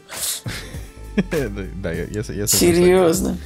А, ну, я, я, в общем, так скажу, да, что, типа, вот для ребенка история игрушек 4 это прям идеальная очередная история про историю игрушек. И ему вообще пофигу, что это что третья часть идеально закончилась, вот тоже о чем говорил Женя. А, типа, вот ему совершенно вообще никакого дела. А, потому что ему хоть что четвертая, что пятая, что восьмая, он просто будет все истории игрушек смотреть, и ему будет плевать. Одинаково прыгают, бегают нормально. А для взрослого, как бы, вот четвертая часть, это говорю, это уже какая-то вот а, какая-то уже пост-история. Ну, типа, потому что в третьей части э, ты как бы, вот ты там попрощался с детством, ты поплакал, ты посмеялся, история закончилась, ты поставил 10 из 10, ты как бы сидишь, ну, типа, тебе грустно, а потом через 10 лет, типа, выходит четвертая часть, в которой, в которой тебя, типа, добивают ногами. То есть тебе говорят, а ты помнишь, как детство закончилось? Посмотри, нас, посмотри, насколько оно закончилось, и тебя так дальше тебя пинают. Ну, то есть это, блин, ну, это как бы тяжелое кино, а, но если абстрагироваться, что, мне кажется, если у тебя есть голова довольно сложно абстрагироваться от, ну, когда тебе типа не какими-то закрытыми метафорами, а прям в лоб тебе показывают, да, ну, то есть это довольно сложно, поэтому я говорю, я считаю, что это мультик, это драма. Вот он, это хорошая драма, но, но типа на нее вот для, для feel good сложновато сходить. Я вообще думал, на самом деле, о чем этот мультик. То есть там постоянно, что, то есть, то есть игрушке нужен ребенок. То есть нет, то есть игрушка должна какого-то ребенка принадлежать всегда, тогда они счастливы. Я, я вот думал, это типа аллюзия на брошенных детей, что ли, или на брошенных животных. То есть Женя, Это почему вот- ты нас, на- нас не поддерживаешь? есть, я не есть какая-то мысль такая в том, что вот как-то или, или нет, или это не, не про то совсем. Ну, то есть, Николай. Ну, в третьей, в третьей части это было а, вот, вот эта мораль, да, типа то, что дети забывают игрушки, а игрушки это их как бы такие самые близкие, самые родные друзья, скажем так, с которыми они больше всего времени про- проводят, и потом приходит время, они с ними расстаются, заводят новых друзей, и, и вот это вот прекрасная вот аллюзия вообще, да, символизм такой, ну, может быть, на взрослую жизнь. И вот поэтому третья часть была крутой. А здесь в четвертой э, за исключением того, что а, девочка сама сделала игрушку своими руками и в ней нашла интерес, все остальное реально размазывается как-то а, очень, очень сильно, да, и вот эта вот эм, идеи-морали, как, какие-то вот э, такие вот темы, они уходят на второй план и пытаются, не знаю, там во второстепенных персонажах найти какие-то штуки, что типа вот у меня не работает там динамик, и поэтому я бракованная, поэтому меня не любят дети, никто меня не может найти. Ну, там как бы это и есть. А вам, вам Но не оно кажется, так- вот, вот в продолжении ты тоже можешь сказать сразу, что дети в этом мультике показаны какими-то, блин, безжалостными ублюдками? Да, да, да, да, да. Кроме, Ну, кроме, опять же, э, за типа... последней девочки. да не то, что кроме последней девочки, а- она там вообще полсекунды участвует. Кроме, как бы вот Энди. Вот типа Энди любил свои игрушки до самой старости. Ну, там, до самой зрелости, до старости, да. Он, он, их, он их любил, он их типа с любовью передал. А вот это, ну, типа, что главная героиня... То есть, опять же, Вуди так к ней стремился, да ей плевать на него было. Ну, то есть, вообще абсолютно. То есть, в плане показана преданность к тому... Это, это же тоже еще одна взрослая тема. Преданность к тому, на кого тебя наплевать. Это как, ну, как животные, которые привязываются к хозяину. Ну, ты, ты- знаешь, я, я так еще подумал на самом деле, что может быть это просто больше про людей, ну то есть вот у игрушки вот у этой, которая хотела голосовой модуль себе заменить, она такая, вот я смогу понравиться, ну девочке конкретной. А я такая посмотрела на нее, да и выкинула. А, Ну, бывает же такое, что, типа, когда человек хочет понравиться кому-то определенному, но он ему не подходит, и как Да. бы, но он находит себе другого. А Это вот, может быть, это про это все-таки? Нет? Быть, То есть, что Ну, ну, ну, здесь, не да, нужно вот как здесь. бы не нужно как бы зацикливаться на чем-то, когда э, есть другие варианты, это что-то вот в этом смысле, может быть. нет? Я еще подумал о том, что это она такая вот, наконец-то нашла Вуди с этим самым, с рабочим голосовым модулем. Типа, она 10 лет лежит в антикварном магазине, и что, больше не было таких игрушек? Ну, ну ладно. Женя, Это такой кинолеп. ки- кинолеп. Да мне еще жалко этого персонажа, э, которого озвучил Киану Ривз. Мне, Ой, вообще его тоже очень жалко, да, вот он один из тоже трагичных персонажей этого. то есть, они над ним постебались, он там ударился башкой, как бы, да, сделал трюк, поверил в себя в какой-то момент, но по факту у него действительно реально трагичная судьба, и он, ну, то есть, когда его показывают, такой думаешь, блин, чувак, беги Ну, оттуда. то есть, э, они, они когда показывают реально вот все, все главные э, герои, вообще все, абсолютно все главные герои этой конкретной части, они все с трагедией. Давайте я перечислю, и потом мы уже на этом закончим. Значит, Первый это Вилкинс. Это существо, которое создали вне его воли. Он вообще не мог осознать, кто он такой. А, и типа он, ну, это просто существо, которое без, там, условно, Вуди сошло бы с ума. Вуди это игрушка забытая, э, с которой уже не хотят играть. Вот эта девочка его подружка, которая пастушка, а, которую просто, ну, типа, про- просто она, она сбежала, потому что ее сдали в антикварный магазин. Вот эти утка с зайцем, они как бы смешные, да, спору нет, но это типа чуваки, которые несколько лет висят в надежде, что их какой-нибудь ребенок возьмет. И вот этот мотоциклист, которого просто выкинули, типа, в первый же день. То есть вот, э, сколько там, шесть главных героев, абсолютно у всех у этих главных героев поломанная судьба. То есть они показывают просто, траги- то есть если, как бы, спро- спроецировать эти игрушки на человеческие судьбы, это была бы просто, просто жесточайшая драма о том, как просто люди, типа, Ну, пытаются то друг есть друга это, поддержать. э, э, это скорее был бы фильм типа про детей-сирот, например. Ну да, там про... Звягинцев есть- бы отлично снял. Да. Да, вот Николай прав, про детей-сирот. Ну, то есть То это, есть это вот это когда какой-то, то есть там был бы такой, э, такая канва, что какой-то ребенок попадает в этот самый, ну то есть он как-то разлучен с родителями, то есть типа с ними ничего не случилось, но как-то он разлучен, он такой попадает в детский дом, и типа он всех пытается убедить, подождите, у меня есть родители, они такие, да, да, да, конечно, рассказывай, какие родители у тебя могут быть. И вот там вот эта такая хрень происходит. Это вот так вот примерно выглядит. Да, да, поэтому вот это, мы, вот это очень просто смешно, что т- тро- трое взрослых мужиков, э, И фильм бы назывался «История забытых детей». да, история одного приюта. Э, Ой, ребята. вот. При этом, э, при этом э, там персонажи типа там инопланетяне, Базлайтер, картофельная голова, Рекс, собака растягивающаяся. Вот никто из них вообще никакой практически роли в сюжете не играет. Э, База Лайтера, на мой взгляд, непростительно мало. То есть с ним было столько, столько смешных шуток в третьей части, а в четвертой, ну как бы там была типа одна э, ну, смешная сюжетная линия с тем, что он нажимал на кнопку, и кнопка ему подска- подсказывала, что ему надо делать. И там, как бы, ну, в какой-то момент эта, ш- э, эта шутка была сначала не очень смешная, а потом они сделали из нее там прям нормальный такой панч. Но, как говорю, база в этом... Из, вот, то есть из этого сюжета можно было вообще убрать абсолютно все старые игрушки, потому что они вообще никак тут не сыграли. Вот. А еще мне, конечно, немножко показалось, что момент с тем, когда в конце родители стали уезжать на машине и игрушки стали пытаться этому как-то помешать, этого вообще можно было и не делать. То есть вообще можно было не делать сюжетную линию о том, что Э, родители это, уже, это, это было как-то уже слишком большое вмешательство игрушек в этот самый, в, в Мир, мир да. людей, да? Да. По-моему, да, такого да. раньше не было. И да и вообще по, по, во время просмотра четвертой части, даже до э, того, как они пытались остановить машину, там, да, направить ее в другой, э, по другому пути, я уже подумал, блин, они уже так настолько сильно интегрировались в вот этот мир людей, а бегают, там что-то летают, прыгают. И был такой фильм, мультфильм, я уже не помню, что там был. Фильм, по-моему, да, это «Солдатики». Да, был, да. Да, вот я это, такой, кстати, блин, как- это, же вообще один в один. Я его смотрел в детстве, ну как в детстве на кассете, я так кайфовал с этого мультика, я думаю даже пересмотреть его, там еще, блин, там Томми Ли Джонс еще озвучивал главного злодейскую игрушку вот эту. Блин, надо пересмотреть солдатиков. Назывался когда, по- по-английски Зайка и утка Small Soldiers.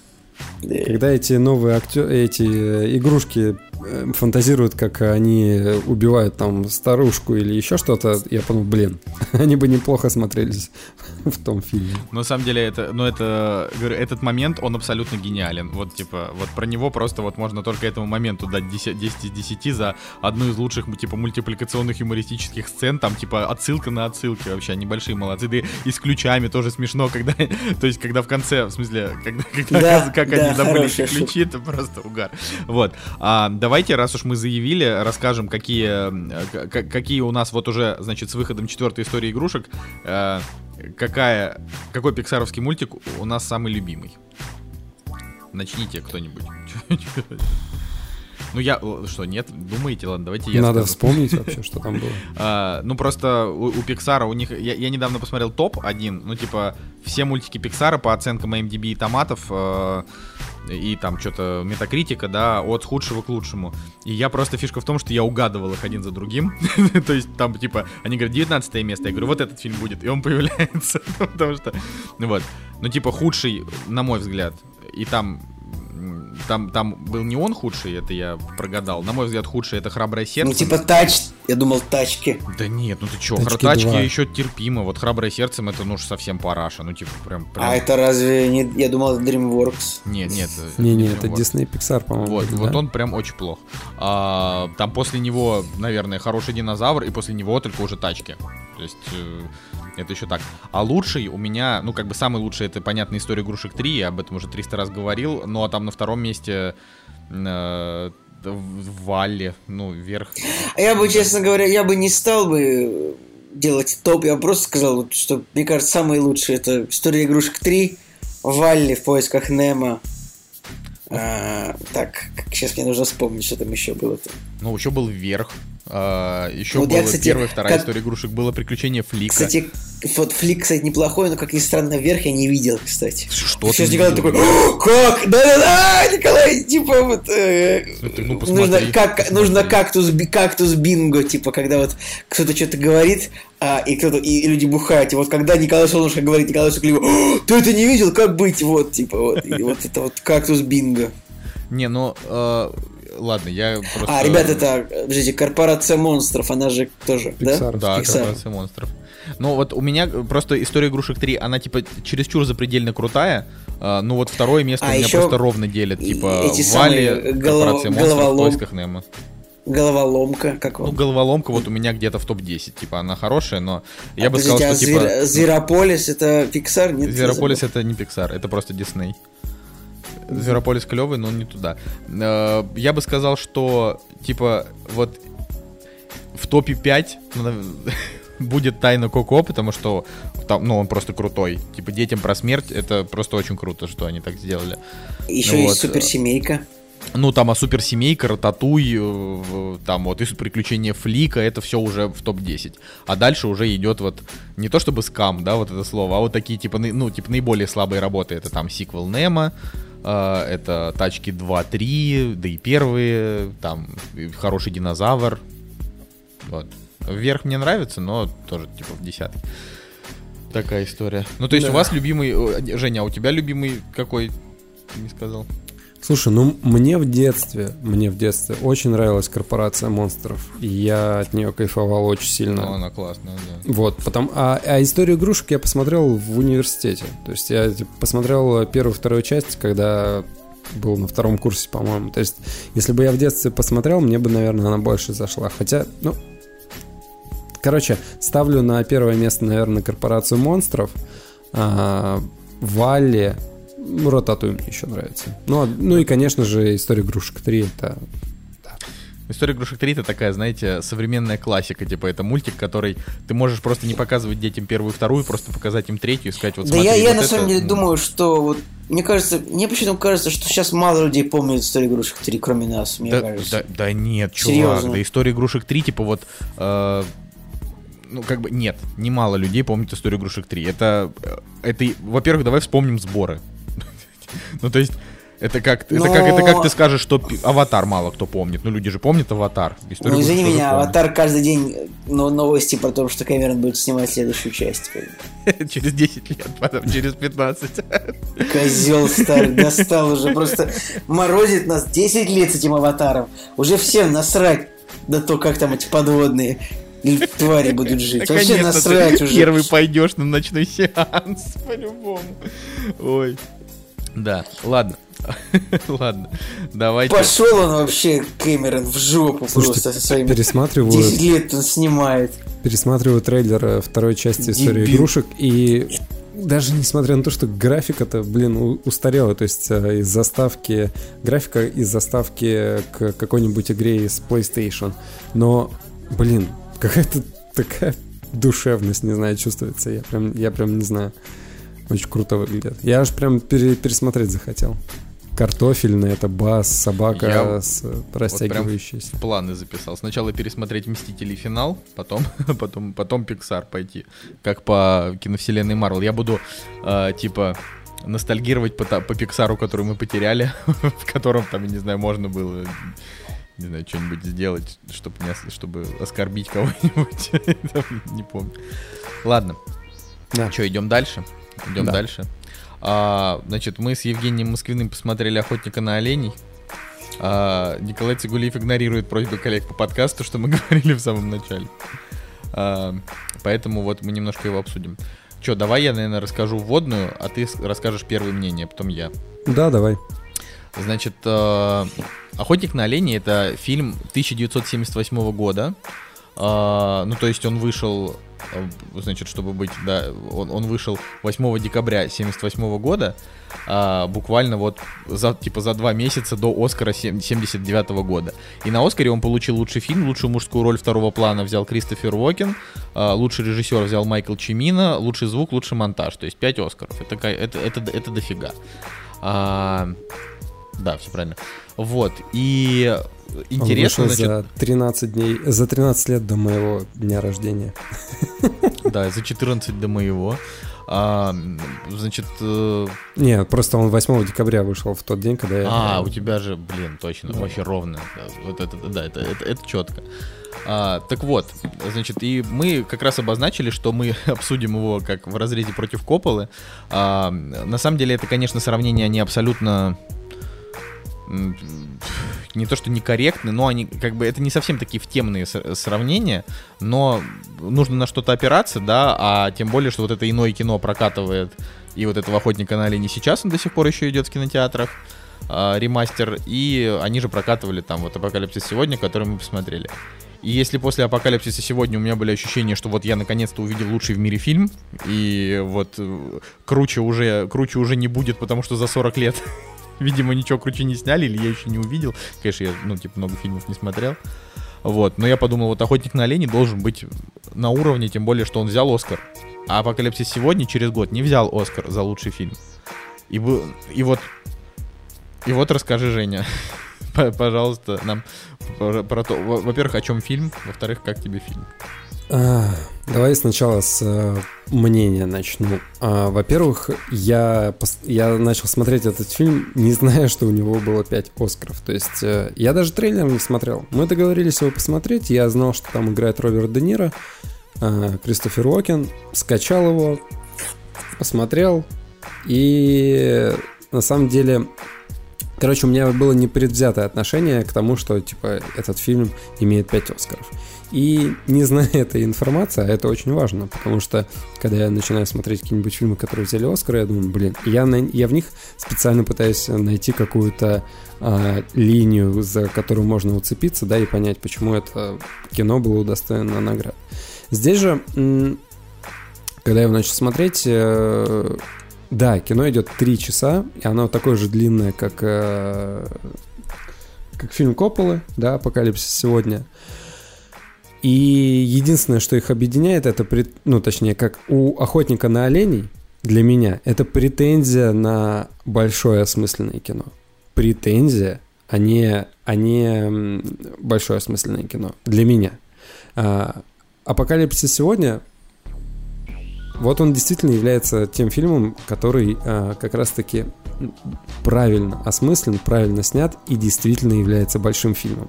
Не по хронометражу, хотя хронометраж помогает ему, да, раскрыть все, что хотел сказать сценарист и режиссер, ну и вообще все создатели. А «Охотник на оленей» э, вязнет вот в своей истории, она у него цельная, да, там а, рассказывается история трех, трех друзей, а, которые... м, Там какая предыстория? А, Есть часть до того, как они у- уходят э, на войну, да, во У Вьетнам. фильма трехактовая просто комп- композиция, да. Да, хотя она не разделена, по сути, никак, да, но отчетливо они видны, да, то есть до ухода на войну а, сама, соответственно, какая-то там, ну, вот эта вот военная операция, военное их э, пребывание там, да, то, что с ними случилось, ну и, соответственно, то, что с ними становится после. Ну и, конечно же, а, как бы после просмотра фильма основная идея, то, как меняются люди, да, что война делает э, с людьми, которые были до войны как такими, знаешь, безмозглыми, вольными какими-то людьми, да. Да, шалопаями, вот отличное слово, да. И, соответственно, к- как их э, судьбы меняются, да, в кого они превращаются, как меняет их э, то, что они увидели, то, что они пережили.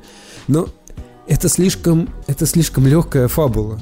Очень легкая. То есть э, то, что на три часа это размазали и бэкграундом поставили интересные, интересное происхождение персонажей, а, виды природы, символизм охоты на оленей. Это все, это все второстепенное, что как бы пытается, да, разукрасить этот фильм, но по сути, вот три часа посмотреть можно спокойно, на мой взгляд, спокойно вырезать э, типа часа полтора, и фильм не потеряет в своей в своей основе. Ну, не полтора, но минут 40, я бы сказал, точно Ну, можно вырезать. Вот прям свободно. Там окей, первый акт да. очень затянут, очень затянут. А, Конечно же, да, мы там мы э, из-за того, что фильм идет три часа, а, достаточно времени, чтобы познакомиться с персонажами, чтобы отчетливо понять, кто что представляет, да, там по характерам, А, и, конечно же, интересно, да, посмотреть, что с ними там происходит, но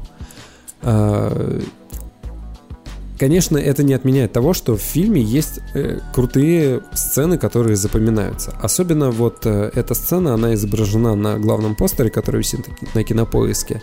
И вот эта вот игра в русскую рулетку, которая становится центральной как бы э, линией этого фильма, когда человек играет с судьбой, да, пытается вот ходит на лезвие, блин, ножа и играет со своей жизнью психологический, это такой психологический прием, да, то есть э, кто там умрет, не умрет, как, когда, кто и как нажмет на курок, и за этим интересно смотреть. Но опять же, дьявол кроется в деталях. А, допустим, мне абсолютно, опять же, да, посмотрев э, другие фильмы про Вьетнам, да, и про войну во Вьетнаме, мне абсолютно стало э, как-то странно ощущать то, что они показали э, вот эту вот вьетнамскую тему очень однобокой. То есть э, вот этот вьетнамский повстанец, который убивает же вьетнамцев, причем так жестко, знаешь, закидывая гранату в землянку с детьми. А, и, и это как бы вот эта вот линия, она однобоко очень показывает э, их э, присутствие американцев вот э, во Вьетнаме. То есть и и с одной стороны тяжело говорить о том, о чем как бы этот фильм, да, в плане того, что он не о вьетнамской войне как таковой, да, то есть они, опять же, бэкграундом это поставили, и вопросы, которые ставят другие фильмы, типа зачем американцы или там французы вторглись во Вьетнам, э, ради чего они воюют, за кого вообще, что, э, ну то есть зачем они калечат свои судьбы, ради кого? и так далее. Здесь этот вопрос не стоит. Ну, действительно, он здесь не стоит. То есть они как бы однобоко показали, да, то есть мочим узкоглазых, узкоглазые злые, типа они, э, если ты попал в плен, то они все, они как бы могут делать с тобой все, что угодно, а ей какие они плохие. То есть с этой точки зрения фильм однобокий. И опять же, такой художественный прием вставлять э, кадры документальной хроники в фильм. Причем они такие тупые, типа, знаешь, э, кадры документальной хроники, как подлетает вертолет на крышу. Он ни о чем вообще не говорит. Ну, то есть... Э, ну, типа добавить реализма да, происходящего. Да, да, да. То есть это художественный прием, который как бы хочет добавить реализма, но ты понимаешь, что они вставляют такие кадры, ну, вот типа вертоль... э, кадр художественной хроники, как вертолет садится на крышу. Все. А, вот в этом заканчивается. То есть, как бы ничего не мешало просто там заснять, переснять этот момент, потому что как бы в основной картине данные кадры, они вообще ни на что не влияют, ни э, в восприятии данной картины. Ну, странно. Короче, я остался не очень доволен фильмом, то есть э, я насладился актерской игрой.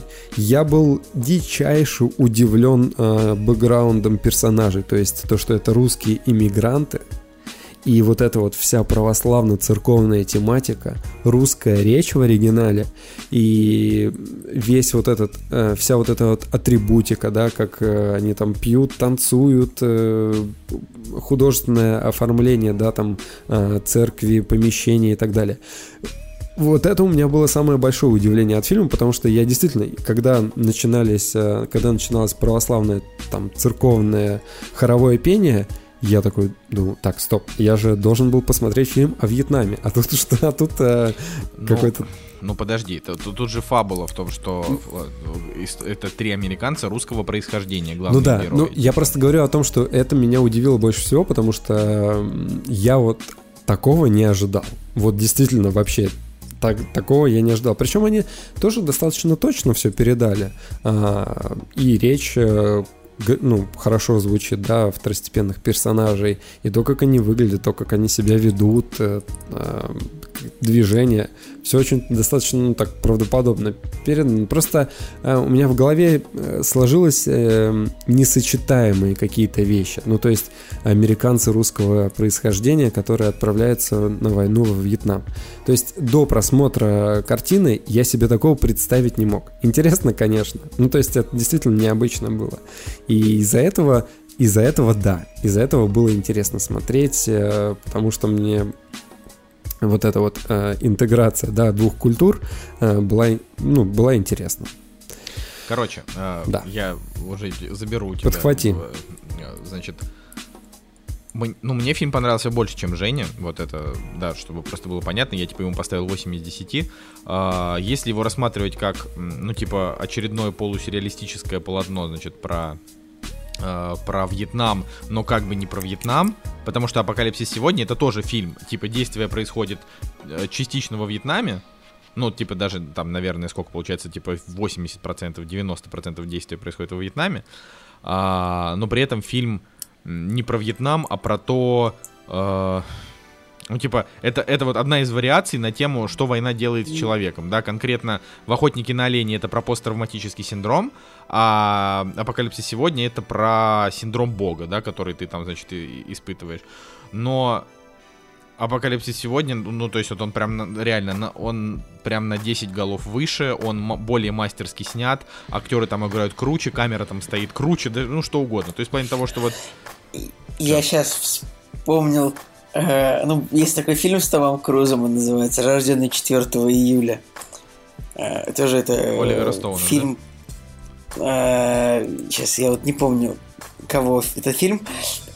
Э, да, Оливера Стоуна. Короче, это фильм о том, как Том Круз, э, типа, вернулся с войны, э, ну, что-то без ног или что-то такое, или, или парализованным, парализованным вернулся он, короче. Я просто помню, что Я помню, что, может быть, вы писали ЕГЭ по русскому, наверное, писали, там было типа э, часть С, где нужно было написать сочинение.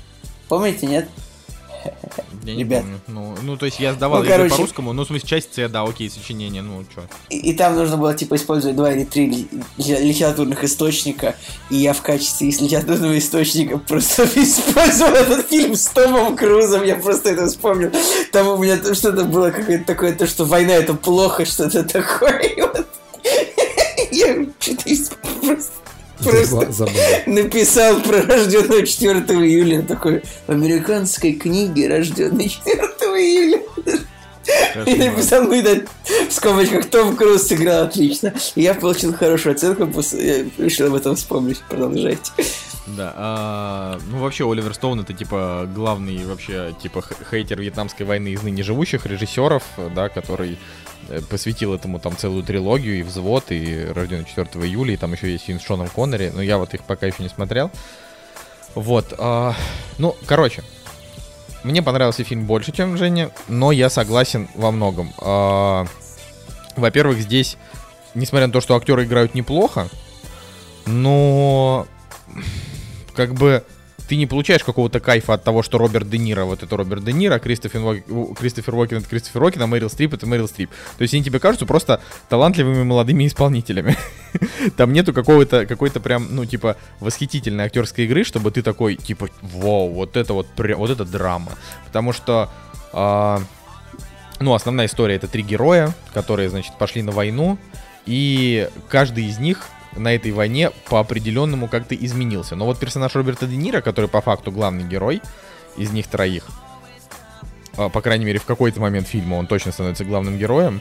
а, Вот он такое ощущение, будто не, сильно поменялся. Единственное вот его изменение это в том, что он сначала охотился на оленей убивал их, а в конце он решил, значит, больше не нести насилие. Но эта фраза никак не была сказана, это только то, что я прочитал потом в критических рецензиях старых лет. Вот. Ну, Ну, ну, блин, ну это же сразу понятно было. Но нет, подожди, он, они, он изменился, м, он стал более спокойный, а, вдумчивый персонаж. То есть, если они вначале-то все такие баламуты дикие были, а, в Ну, частности, он тоже он. вначале был спокойный. Он был, он, он был немножко заносчивый, но он тоже был спокойный. Он просто. Ну, знаешь, с голой жопой, типа, побежать на свадьбе. Так это наоборот, это, это наоборот символ. Вот то, что он, то, что он в конце там свадьбы разделся и побежал там по дороге, это типа э, перед вылетом во Вьетнам, это как бы символ того, что вот он прощается, скидывает типа себя шкуру, с- прощается со старой жизнью. Ну, понятно, но это как раз-таки, ну, в общем, он поменялся, но даже не в, скажем так, он остался один целый из всех остальных персонажей, Ну, который ну, не пострадал ни умом, ни,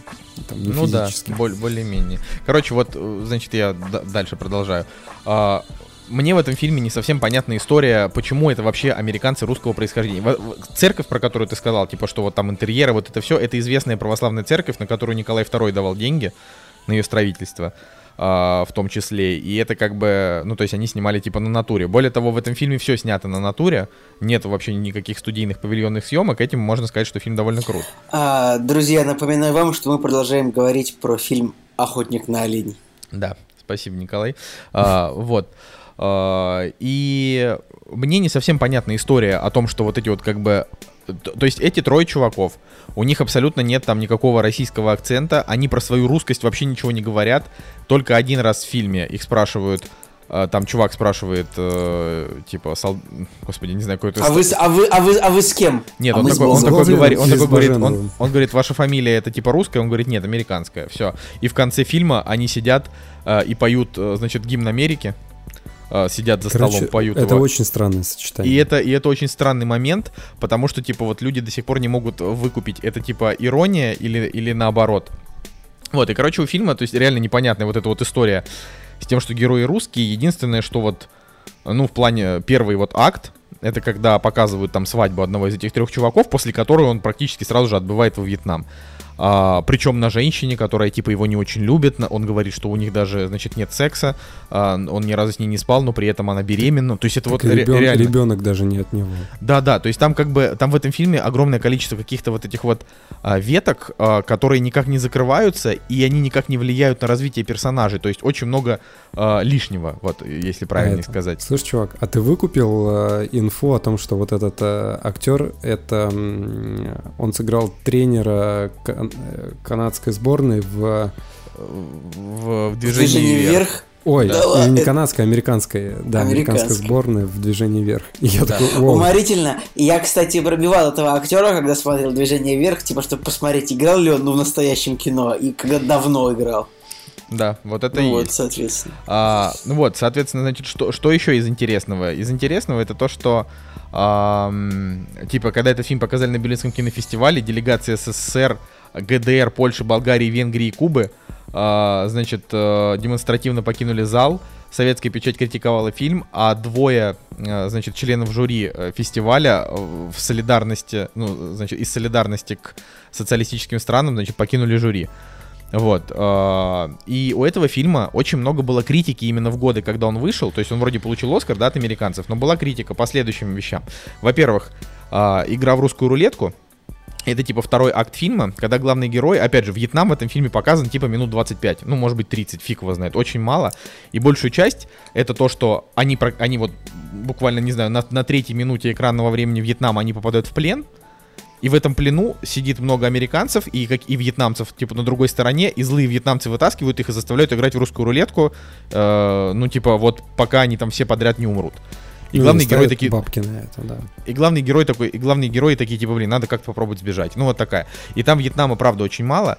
А, опять же, да, фильм про травматический синдром после войны, но при этом, что конкретно надломало этих героев, а, нам сами герои не говорят, и мы должны, типа, спроецировать, что это вот из-за этого плена и русской рулетки. Да? Ну да, да. Но- Не, ну но это- при этом- Да.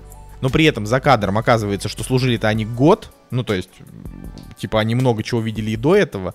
Понятно, они специально нам, на- ну, типа, нарочно не показывают, как в фильме «Взвод» не показывают эти ужасы, да, именно самой войны. Они вот показали только конкретный эпизод из войны, который как бы их надломил.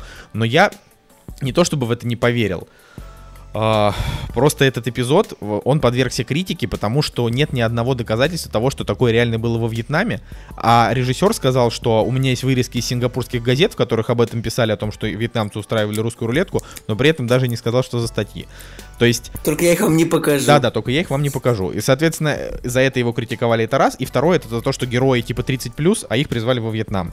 Ну и третье, это то, что, не знаю, Роберт Де Ниро возвращается с войны, весь в нашивках, которые он за год службы просто физически не мог получить. Типа, исход- там даже, ну, у него там были нашивки, типа три нашивки, каждая из которых показывает по три года службы. Ну, То есть там было очень много такого. Просто Вот. понимаешь, ну, Ну-ну-ну-ну.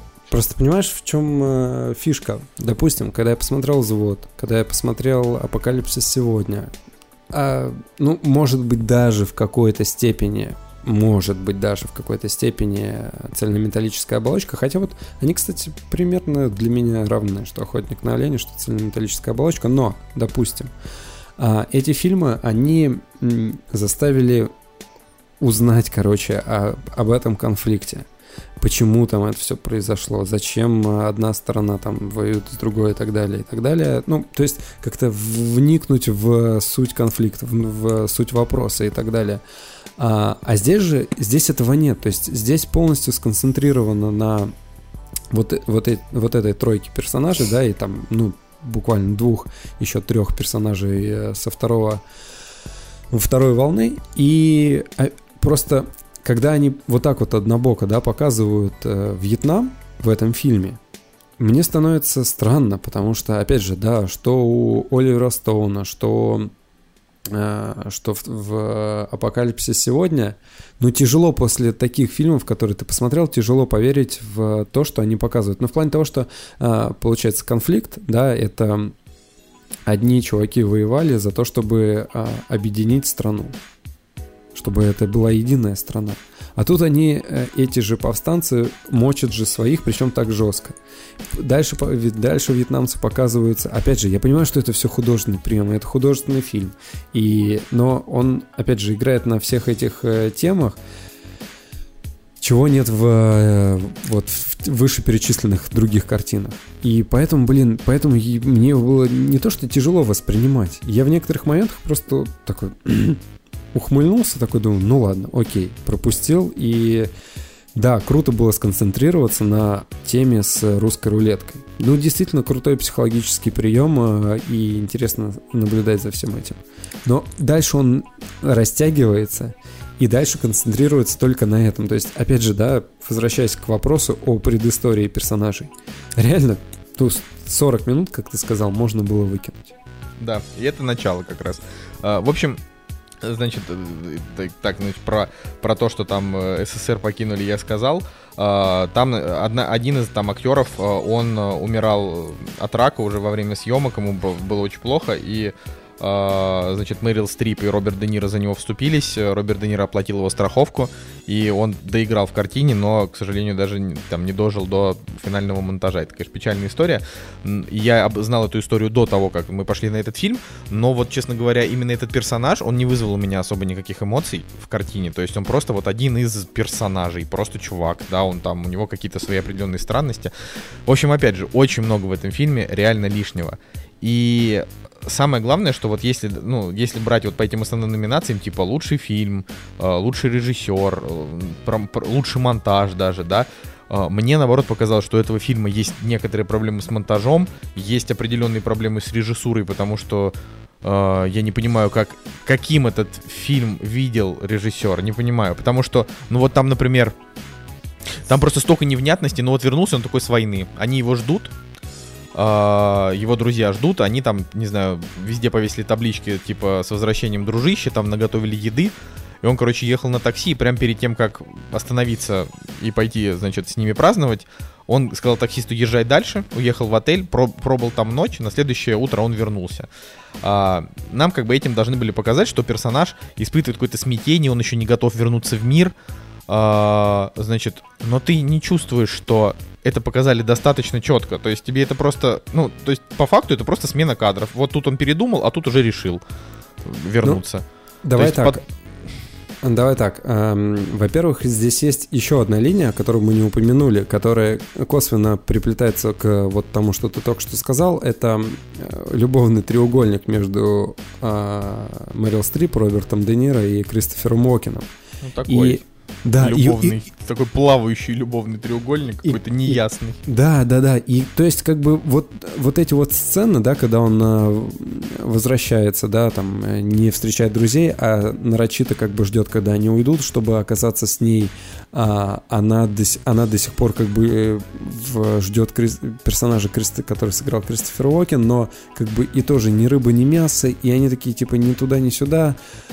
Вот, вот вообще, вот реально ты просто описываешь фильм. Они ни туда, ни сюда, тут ни рыба, ни мясо, тут вот реально вот такое вот кино. То есть Ой, вот, да. вот да, даже вот эта вот тема, да, когда два друга, да, которые как бы вписываются друг за друга, вот, а, но у них есть одна общая как бы пассия, да, любовь и, и, и как бы и вот на войне, да, как они там друг друга поддерживают, но в то же время, да, они там соперничают за ее внимание какое-то. Это же можно было поинтереснее как-то развить. Здесь вот ага. просто как по рельсам куда-то пустили, непонятно, и мимо тебя проехал поезд, ты даже ничего и не понял. Короче, Короче я да. скажу так. Ну, типа, мне, мне, вот мне фильм, опять же, понравился больше, чем Жене. Ему поставил 8. Я считаю, что э, в, нем, в нем много удачного. Ну, в принципе, второй и третий акт смотрятся с интересом. И, и то, что там делает Де Ниро. Куча невнятного, но э, все равно интересно за ним наблюдать. И сам Вьетнам, которого было очень мало, но тоже интересный этот взгляд. Опять же, потому что сю- сюрреализм прям такой вот сюрный. Мы видели, вот, когда там, не знаю, люди просто сходят с ума, стреляют, не знаю, по деревьям, разговаривают сами с собой. Это мы все видели в «Апокалипсис сегодня» сегодня, там это было прям вот гиперболизировано, да. А, во взводе показывали просто вот такой вот Вьетнам, которым его себе, мне кажется, видели люди, которые там воевали, потому что Оливер Стоун там воевал. Да, то есть э, тут убивают, ты непонятно за что борешься, и вроде как есть какая-то идея, но тут же пацаны, ну вот, вот такое, да, типа, блин, за что мы воюем, но если убивают Джонни, то это же мой брат, ну то есть вот такое. Охотник на оленя это просто еще один взгляд, и он Uh, ну, просто, просто другой. Не сказать, что удачный. вот, очень, очень странный. Ну, и да. Сайгон там какой-то странный тоже показан, какой-то город вообще непонятно, что он из себя. Uh, вот, uh, поэтому я не стал бы, наверное, советовать это кино смотреть тем, а, кто просто хочет, типа, что-то вот про Вьетнам, да, только если у вас есть интерес конкретно к этим актерам там в молодости, если у вас есть интерес к культовым картинам, да, вот вам надо посмотреть, потому что у вас есть какое-то такое вот внутреннее желание. В целом, «Охотник на оленей», хоть я говорю, ему поставил 8, и во, и во многом мне понравилось, он совершенно для меня, вот кажется, не обязательный. Э, вот к нынешнему времени он, наверное, даже потерял актуальность. Типа вот есть картины про Вьетнам, которые все еще актуальны, а есть, которые которые они как-то вот не очень, как-то, не знаю, о вечном. Потому что главные герои странные. А когда герои странные, они какие-то конкретные. То есть, если тебе показывают типажи, вот, вот стандартный фильм про войну. Есть герой, есть трус, есть, э, значит, матерый вояка, есть отбитый, есть там негр, там, я не знаю, есть, есть командир. Ну вот, в любом фильме про войну вот такое есть. Uh, и ты там за кого-то болеешь, uh, кто-то там, я не знаю, про кого-то ты думаешь, блин, да что ж ты творишь, там, хватит сходить с ума, это же люди, ну, вот такое вот. Да, то здесь uh, три главных героя просто три странных чувака. Они то друг друга поддерживают, то не поддерживают, то один решает бросить его в плену, потом он такой, ну ладно, все-таки спасу. И вот, ну, и как бы, и вот главные герои, они просто меняют свои мотивации каждые две минуты, они забывают об этом рассказать зрителям, и, соответственно, ты просто смотришь о том, как на экране, э, типа, ну, люди что-то делают, да. Слушай, ну мы еще, знаешь, э, тоже вскользь сказали о том, что фильм заканчивается тем, что они собираются за столом и поют американский гимн. Так ну, по факту... я сказал об этом. Ну да, я и говорю, что мы вскользь об этом сказали. Я имею в виду, что а, по факту-то чем вообще картина заканчивается? То, что они через сквозь вот это вот то, что с ними произошло, через все вот эти вот трагедии, потери там друга и так далее, то, что они собрались за столом и спели американский гимн. Да, но это вот говорю, это либо постирония, э, типа наоборот, как бы сатира, э, либо это действительно показывает о том, что какая бы ни была, но это все-таки родная страна, вот. Еще ну, очень странно, что эти люди реально как бы русские. Конец вот это вообще. прям очень странно. То есть, если бы, если бы это была пост-ирония, пост-сатира от, а, на волне вот этой вот всей э, российско, российской иммиграции, да, в Америку, и то, что, да, американский гимн, блин, ну в этом плане это смешно, но этого недостаточно, чтобы закончить трехчасовой фильм. Как, как бы, ну действительно, три, три часа заканчивать э, э, пост-иронией песни, хотя ты, типа, только что тебя пытались окунуть в супер серьезную историю. Но, опять же, я, кстати, слышал и другие мнения, да, то, что людям прям супер нравится. И мне было бы даже, наверное, интересно узнать, почему и что в нем можно еще вот такого интересного найти, за что ему можно там десятки ставить, допустим, или девятки. Да-да-да. Мне было бы, конечно, тоже интересно мнение одного человека, который здесь даже сидит и почему-то не хочет с нами разговаривать. Да, ребят, вы что так долго рассусоливаете? Ой, да ладно, мы 15 минут всего разговариваем. Это, я, я просто слежу за временем, если что. А, ну, вообще, Николай, э, сейчас-то как бы твой выход. вот. А, потому что ты нам обещал рассказать про второй сезон тьмы, потому что кроме нас никто Да, не друзья, значит, это самое, по фактам, значит, нужно напомнить, что тьма это сериал, немецкий сериал, который выходит на Netflix сериал о том, как в маленьком городке начинают пропадать дети, ну, типа, очень условно, это сериал, это, ну, как бы, очень странные дела для взрослых, если можно так сказать. Еще раз я хочу просто сказать, что это классный сериал, невероятный. И вот только что вышел, закончился второй сезон, ну, как и все на Netflix, он закончился, типа, сразу же, за один день. Э, напоминать, наверное, о том, что сериал очень классный, персонажи, сценарий, вот это все офигительно, там продумано, невероятные загадки, не буду. Просто скажу, что вот второй сезон, э, как бы вот он отвечает на некоторые вопросы из первого, правда, некоторые перекрывает новыми вопросами. Там очень смешная есть тема со вторым сезоном связана. То есть там вот, вот так вот, пока я смотрел первый сезон, у меня просто было три, два вопроса. Вот, вот я вот смотрел, думал, почему а, все эти персонажи живут в этом городе так много поколений, типа, а, и не уезжают из маленького города, хотя по факту из маленьких городов все нахрен уезжают в большие всегда. Потому это что, раз. Потому что это вопрос... Европа. Типа я задал такой вопрос, ну вот мы там смотрели с, с, с девушками, и я задал вопрос, и она такая, ну, типа, плечами. А потом я такой говорю, а почему вот у этого чувака фамилия такая же, как и у жены? Хотя, ну, как бы, вот там, это их фамилия, там, Тидеман, есть такие персонажи. Почему вот у него такая фамилия? Хотя, по идее, это же фамилия жены, значит, он взял фамилию жены. Почему все окей с этим? Никто не спрашивает по этому поводу. И еще там есть персонаж, у которого травмирован глаз. А, то есть там есть типа один полицейский, у которого один глаз. Он, он ходит типа как Ник Фьюри. С повязкой. А, да, да, да, да, да. Вот, вот, вот. И уже девушка моя Аня говорит, такая, почему у него травмирован глаз? Почему никто не рассказывает об этом? Вот. И во втором сезоне, это не то, что спойлер, во втором сезоне появляется, типа, приезжает новый полицейский в город. Еще один. И он, и он вариант задает вопрос, типа, почему люди столько поколений живут в этом городе. Почему Александр Тидеман взял фамилию жены? Кстати, молодой человек, что у вас случилось с глазом? Я такой думаю, вы серьезно? Вы просто могли пригласить меня в этот сериал. Вам не нужен был полицейский, как бы. Это, это просто меня разорвало. Типа, этот персонаж просто появился, и в течение там 15 минут он просто раскидал эти вопросы. Вот. То есть не раскидал, просто их задал. Вот, значит, что касается, короче говоря, сериал про путешествие во времени. Фу, и там, конечно, во втором сезоне, там, конечно, это так все раскручивается, этот маховичок очень круто. И заканчивается второй сезон тоже круто. Там есть моменты, когда и, и слезы, и плачешь, и думаешь, вау, вот проклятые немцы, вот придумали. Так что, Николай, я понимаю, там у тебя есть вопросы. Я надеюсь, ты досмотришь первый сезон, начнешь второй. Все-таки, ну, 8 серий по 50 минут. Что это всего лишь 400 10, минут? Это 10. много. Ну, во втором сезоне 8 серий. Да, уже. совсем мало. А, как бы и будет третий сезон через год, который ну, ответит на большее количество вопросов. Но в принципе, в принципе, по первому сезону, по второму, в принципе, все понятно. То есть, как бы посмотрев вот э, это, это, эти сезоны один за другим и посмотрев пару видосов с объяснениями, в принципе, там становится вот в принципе понятно, что происходит. Хотя так вот, если смотришь, ты офигеваешь, думаешь, какого черта это случается. Но Короче говоря, сериал, он, он пока что недооценен, пока что, но я уверен, что к третьему сезону хайп дойдет. Потому что вот на MDB там всего там по 2000 оценок у каждых серий. И, кстати, у второго, если у первого сезона там средние оценки были там типа 8,5, 8,6, 8,5, там вот оценки у серий. У второго сезона все серии там, там конечно, по 2000 оценок, но там все серии там 9,7, 9,8. То есть там рейтинги чернобыльские, если можно сказать. Поэтому, друзья, всем, вот кто готов посмотреть, вот кто готов как бы включить голову и посмотреть сериал головой, а не жопой, как я обычно смотрю все, что я смотрю. Типа, это, это сериал нужно смотреть головой, правда.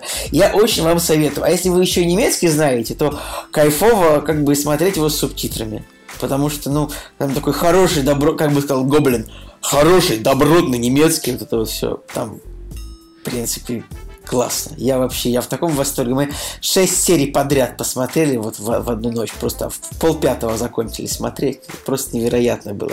Блин, я не знаю. Я, конечно, я не, не разделяю восторга Николая. Николай, я тебе скажу, что я тебе, может быть, скажу, что первый сезон он был не так хорош, как второй. Типа, да. второй он просто разорвал. Я серьезно да, тебе говорю. Ну, Хотя там теперь я тебе сказал, что он. Теперь я тебе сказал, что он разорвал, и ты будешь ждать, что он тебя разорвет. Он тебя не разорвет. Ты такой, Николай, какого хрена он меня не разорвал? Но это как бы этот диалог, он подходит под тьму, потому что там как бы, ну, типа, персонажи путешествуют во времени, и как бы они там пытаются что-то изменить, но все идет так, как идет, потому что все должно произойти, как должно. И вот я, рассказав тебе, что второй сезон классный, я уже открыл, запустил какую-то временную петлю, которая приведет тебя в ту точку, где ты досмотришь второй сезон и скажешь, это говно. Или как нет, бы... досмотрю. И, ну, понимаешь, Нет, да? ты досмотришь. Наверняка досмотришь. Типа, мы уже были в этой точке, я уверен. В этом сериале, в этом сериале все хорошо, но если бы его еще сняли в Норвегии, мне кажется, вообще десятку можно. На самом деле, да пофигу, да пофигу, где его сняли. Я могу так сказать, что, ну, типа, по первому сезону Тьма, у него вот есть две основные проблемы. Это просто, мне нужно какой-то opposite opinion to Цигулиев.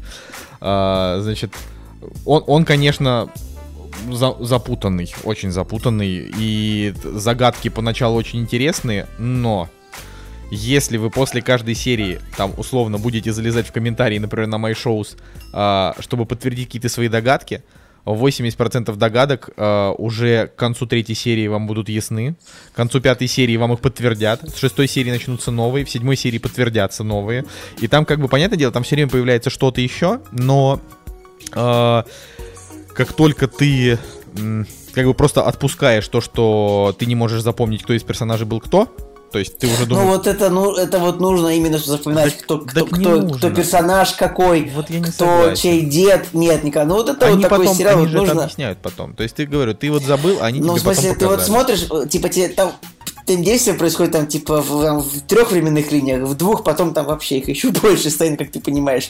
Поэтому там реально Ой, да. нужно понимать, запоминать, кто кому какой родственник и короче, кто вот, вот- это, то есть... Вот проблема номер один, это, на мой взгляд, это то, что вот у него, ну, типа, там слишком много загадок, но в отличие, например, от Лоста, да, с которым ты его, например, сравнивал, в Лосте как бы загадки были обширные, и на их раскрытие требовался целый 25-серийный сезон, ну, либо ну, типа в Лосте ни, ни хрена же не рассказали в итоге. Да, Просто, типа, был, была волшебная пещера, в которой был там, типа, дымок. Не- Нет, не, не волшебная пещера, просто, в смысле, там же рассказали, кто был дымок. Ну, то есть там, там как бы они, они не раскрыли многое, но в целом в Лосте, типа, там, я не знаю, какие-то условные загадки, типа там того же бункера, да, то есть ты такой долго думаешь, ну что же это такое, и потом тебе рассказывают. А здесь это рассказывают очень быстро, а, и ты такой думаешь, ну, то есть, окей, то есть они вот эм, как бы основную интригу вообще, ну, типа про путешествие во времени, они раскрывают практически сразу, и ты такой, ага, все ясно. А, но самая главная проблема этого сериала, самое главное, они реально не завезли ни одного харизматичного актера. То есть вот Я настолько с тобой не согласен. Николай Солнышко не прав. Все персонажи охренительные. Вообще Там нулевые. Ульрих, Нулевые. Йонас, они охренительные Да, да, да, просто. вообще Они про- лучше, чем в очень странных делах эти смазливые американские рожи. И, во- во-первых, скажи мне, вот чем вот тут есть типа вот Ульрих полицейский, чем он хуже, чем Дэвид Харбор из Во- очень странных вообще дел? Вообще никакой. Я ничем. говорю, вот у меня была, знаешь, какая- какая нет, цитата? Ну, типа, вот не мы просто смотрели- никак, ты... мы смотрели, и я такой подумал, блин, у меня такое ощущение, как будто у кастинг-директора этого фильма была одна идея. Это набрать актеров, лица которых ты забываешь сразу же, как только выключаешь телевизор. Николай, ты просто, ты просто, ты, ты просто смотришь жопой. Ну, да, да, да, да, да. ну Ой. серьезно, то есть, как бы, представляешь, Николай, ты вот посмотрел за неделю Николай, пять фильмов, Николай, ты посмотрел, Николай, а, ты а- посмотрел а как- Охотника как за оленей, со мной говорить, ты посмотрел Охотника за оленей, историю, историю игрушек посмотрел.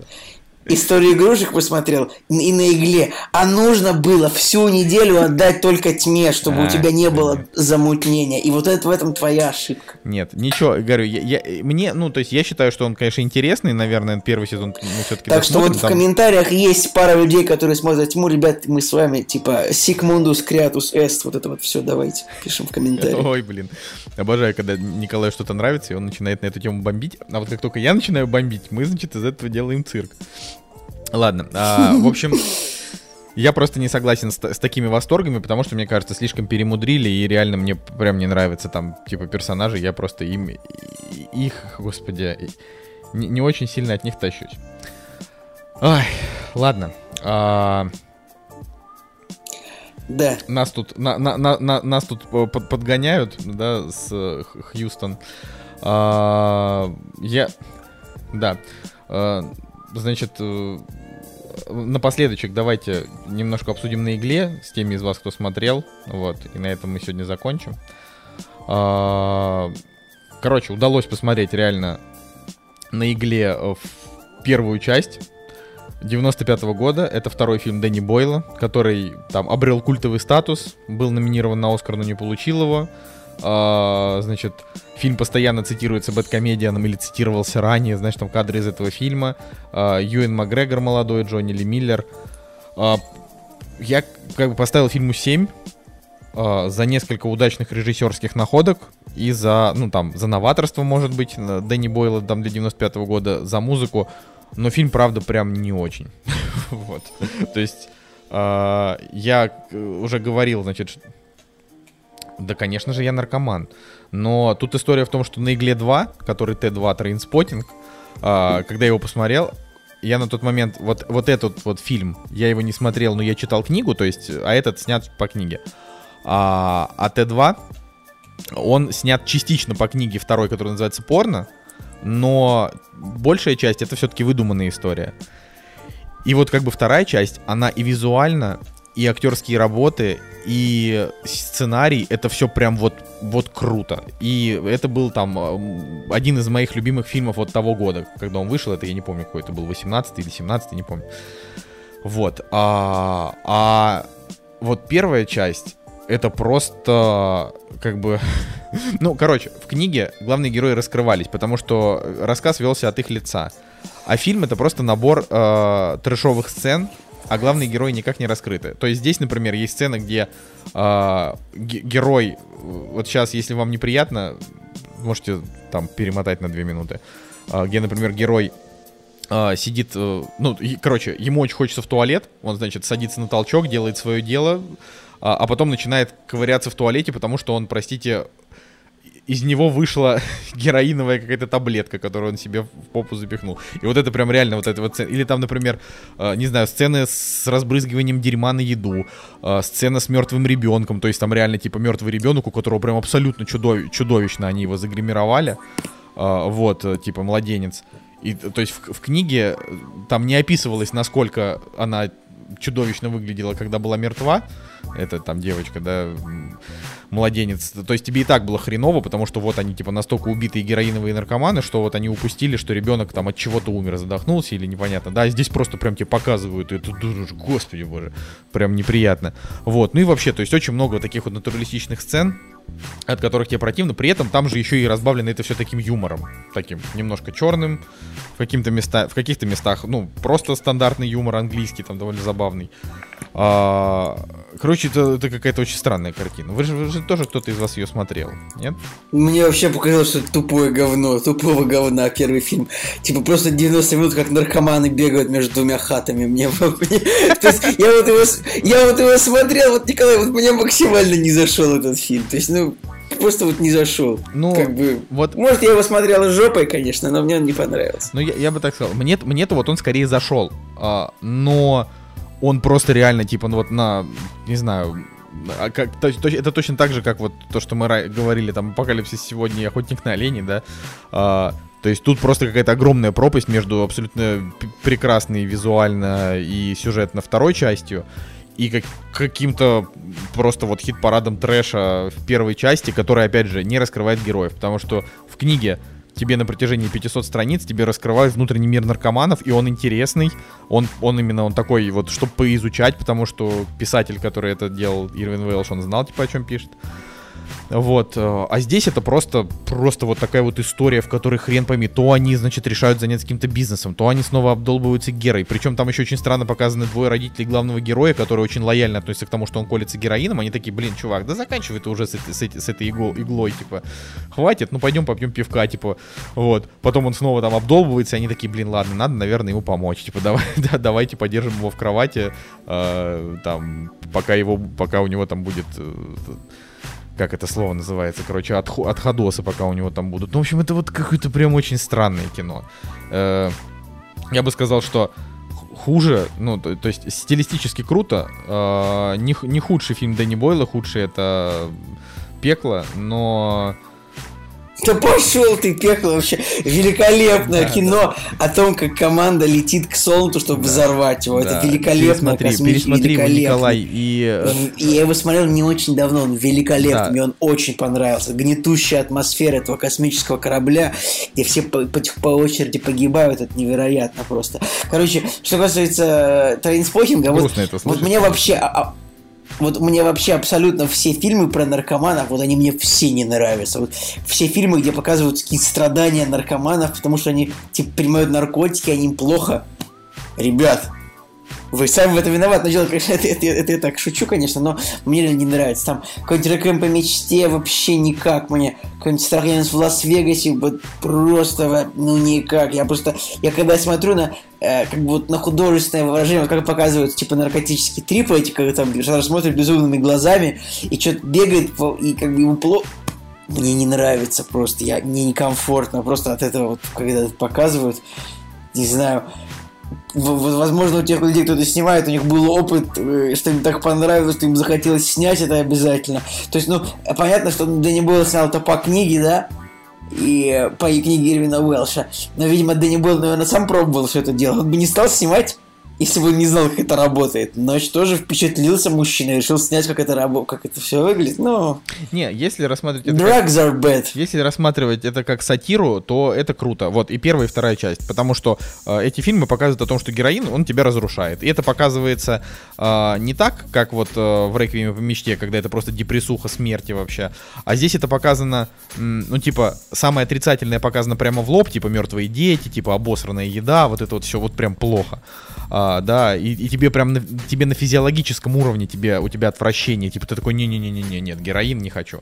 Вот. А, но если говорить это вот как о художественном произведении, а не как о фильме, который говорит о том, что наркотики это плохо, первая часть, на мой взгляд, слабая.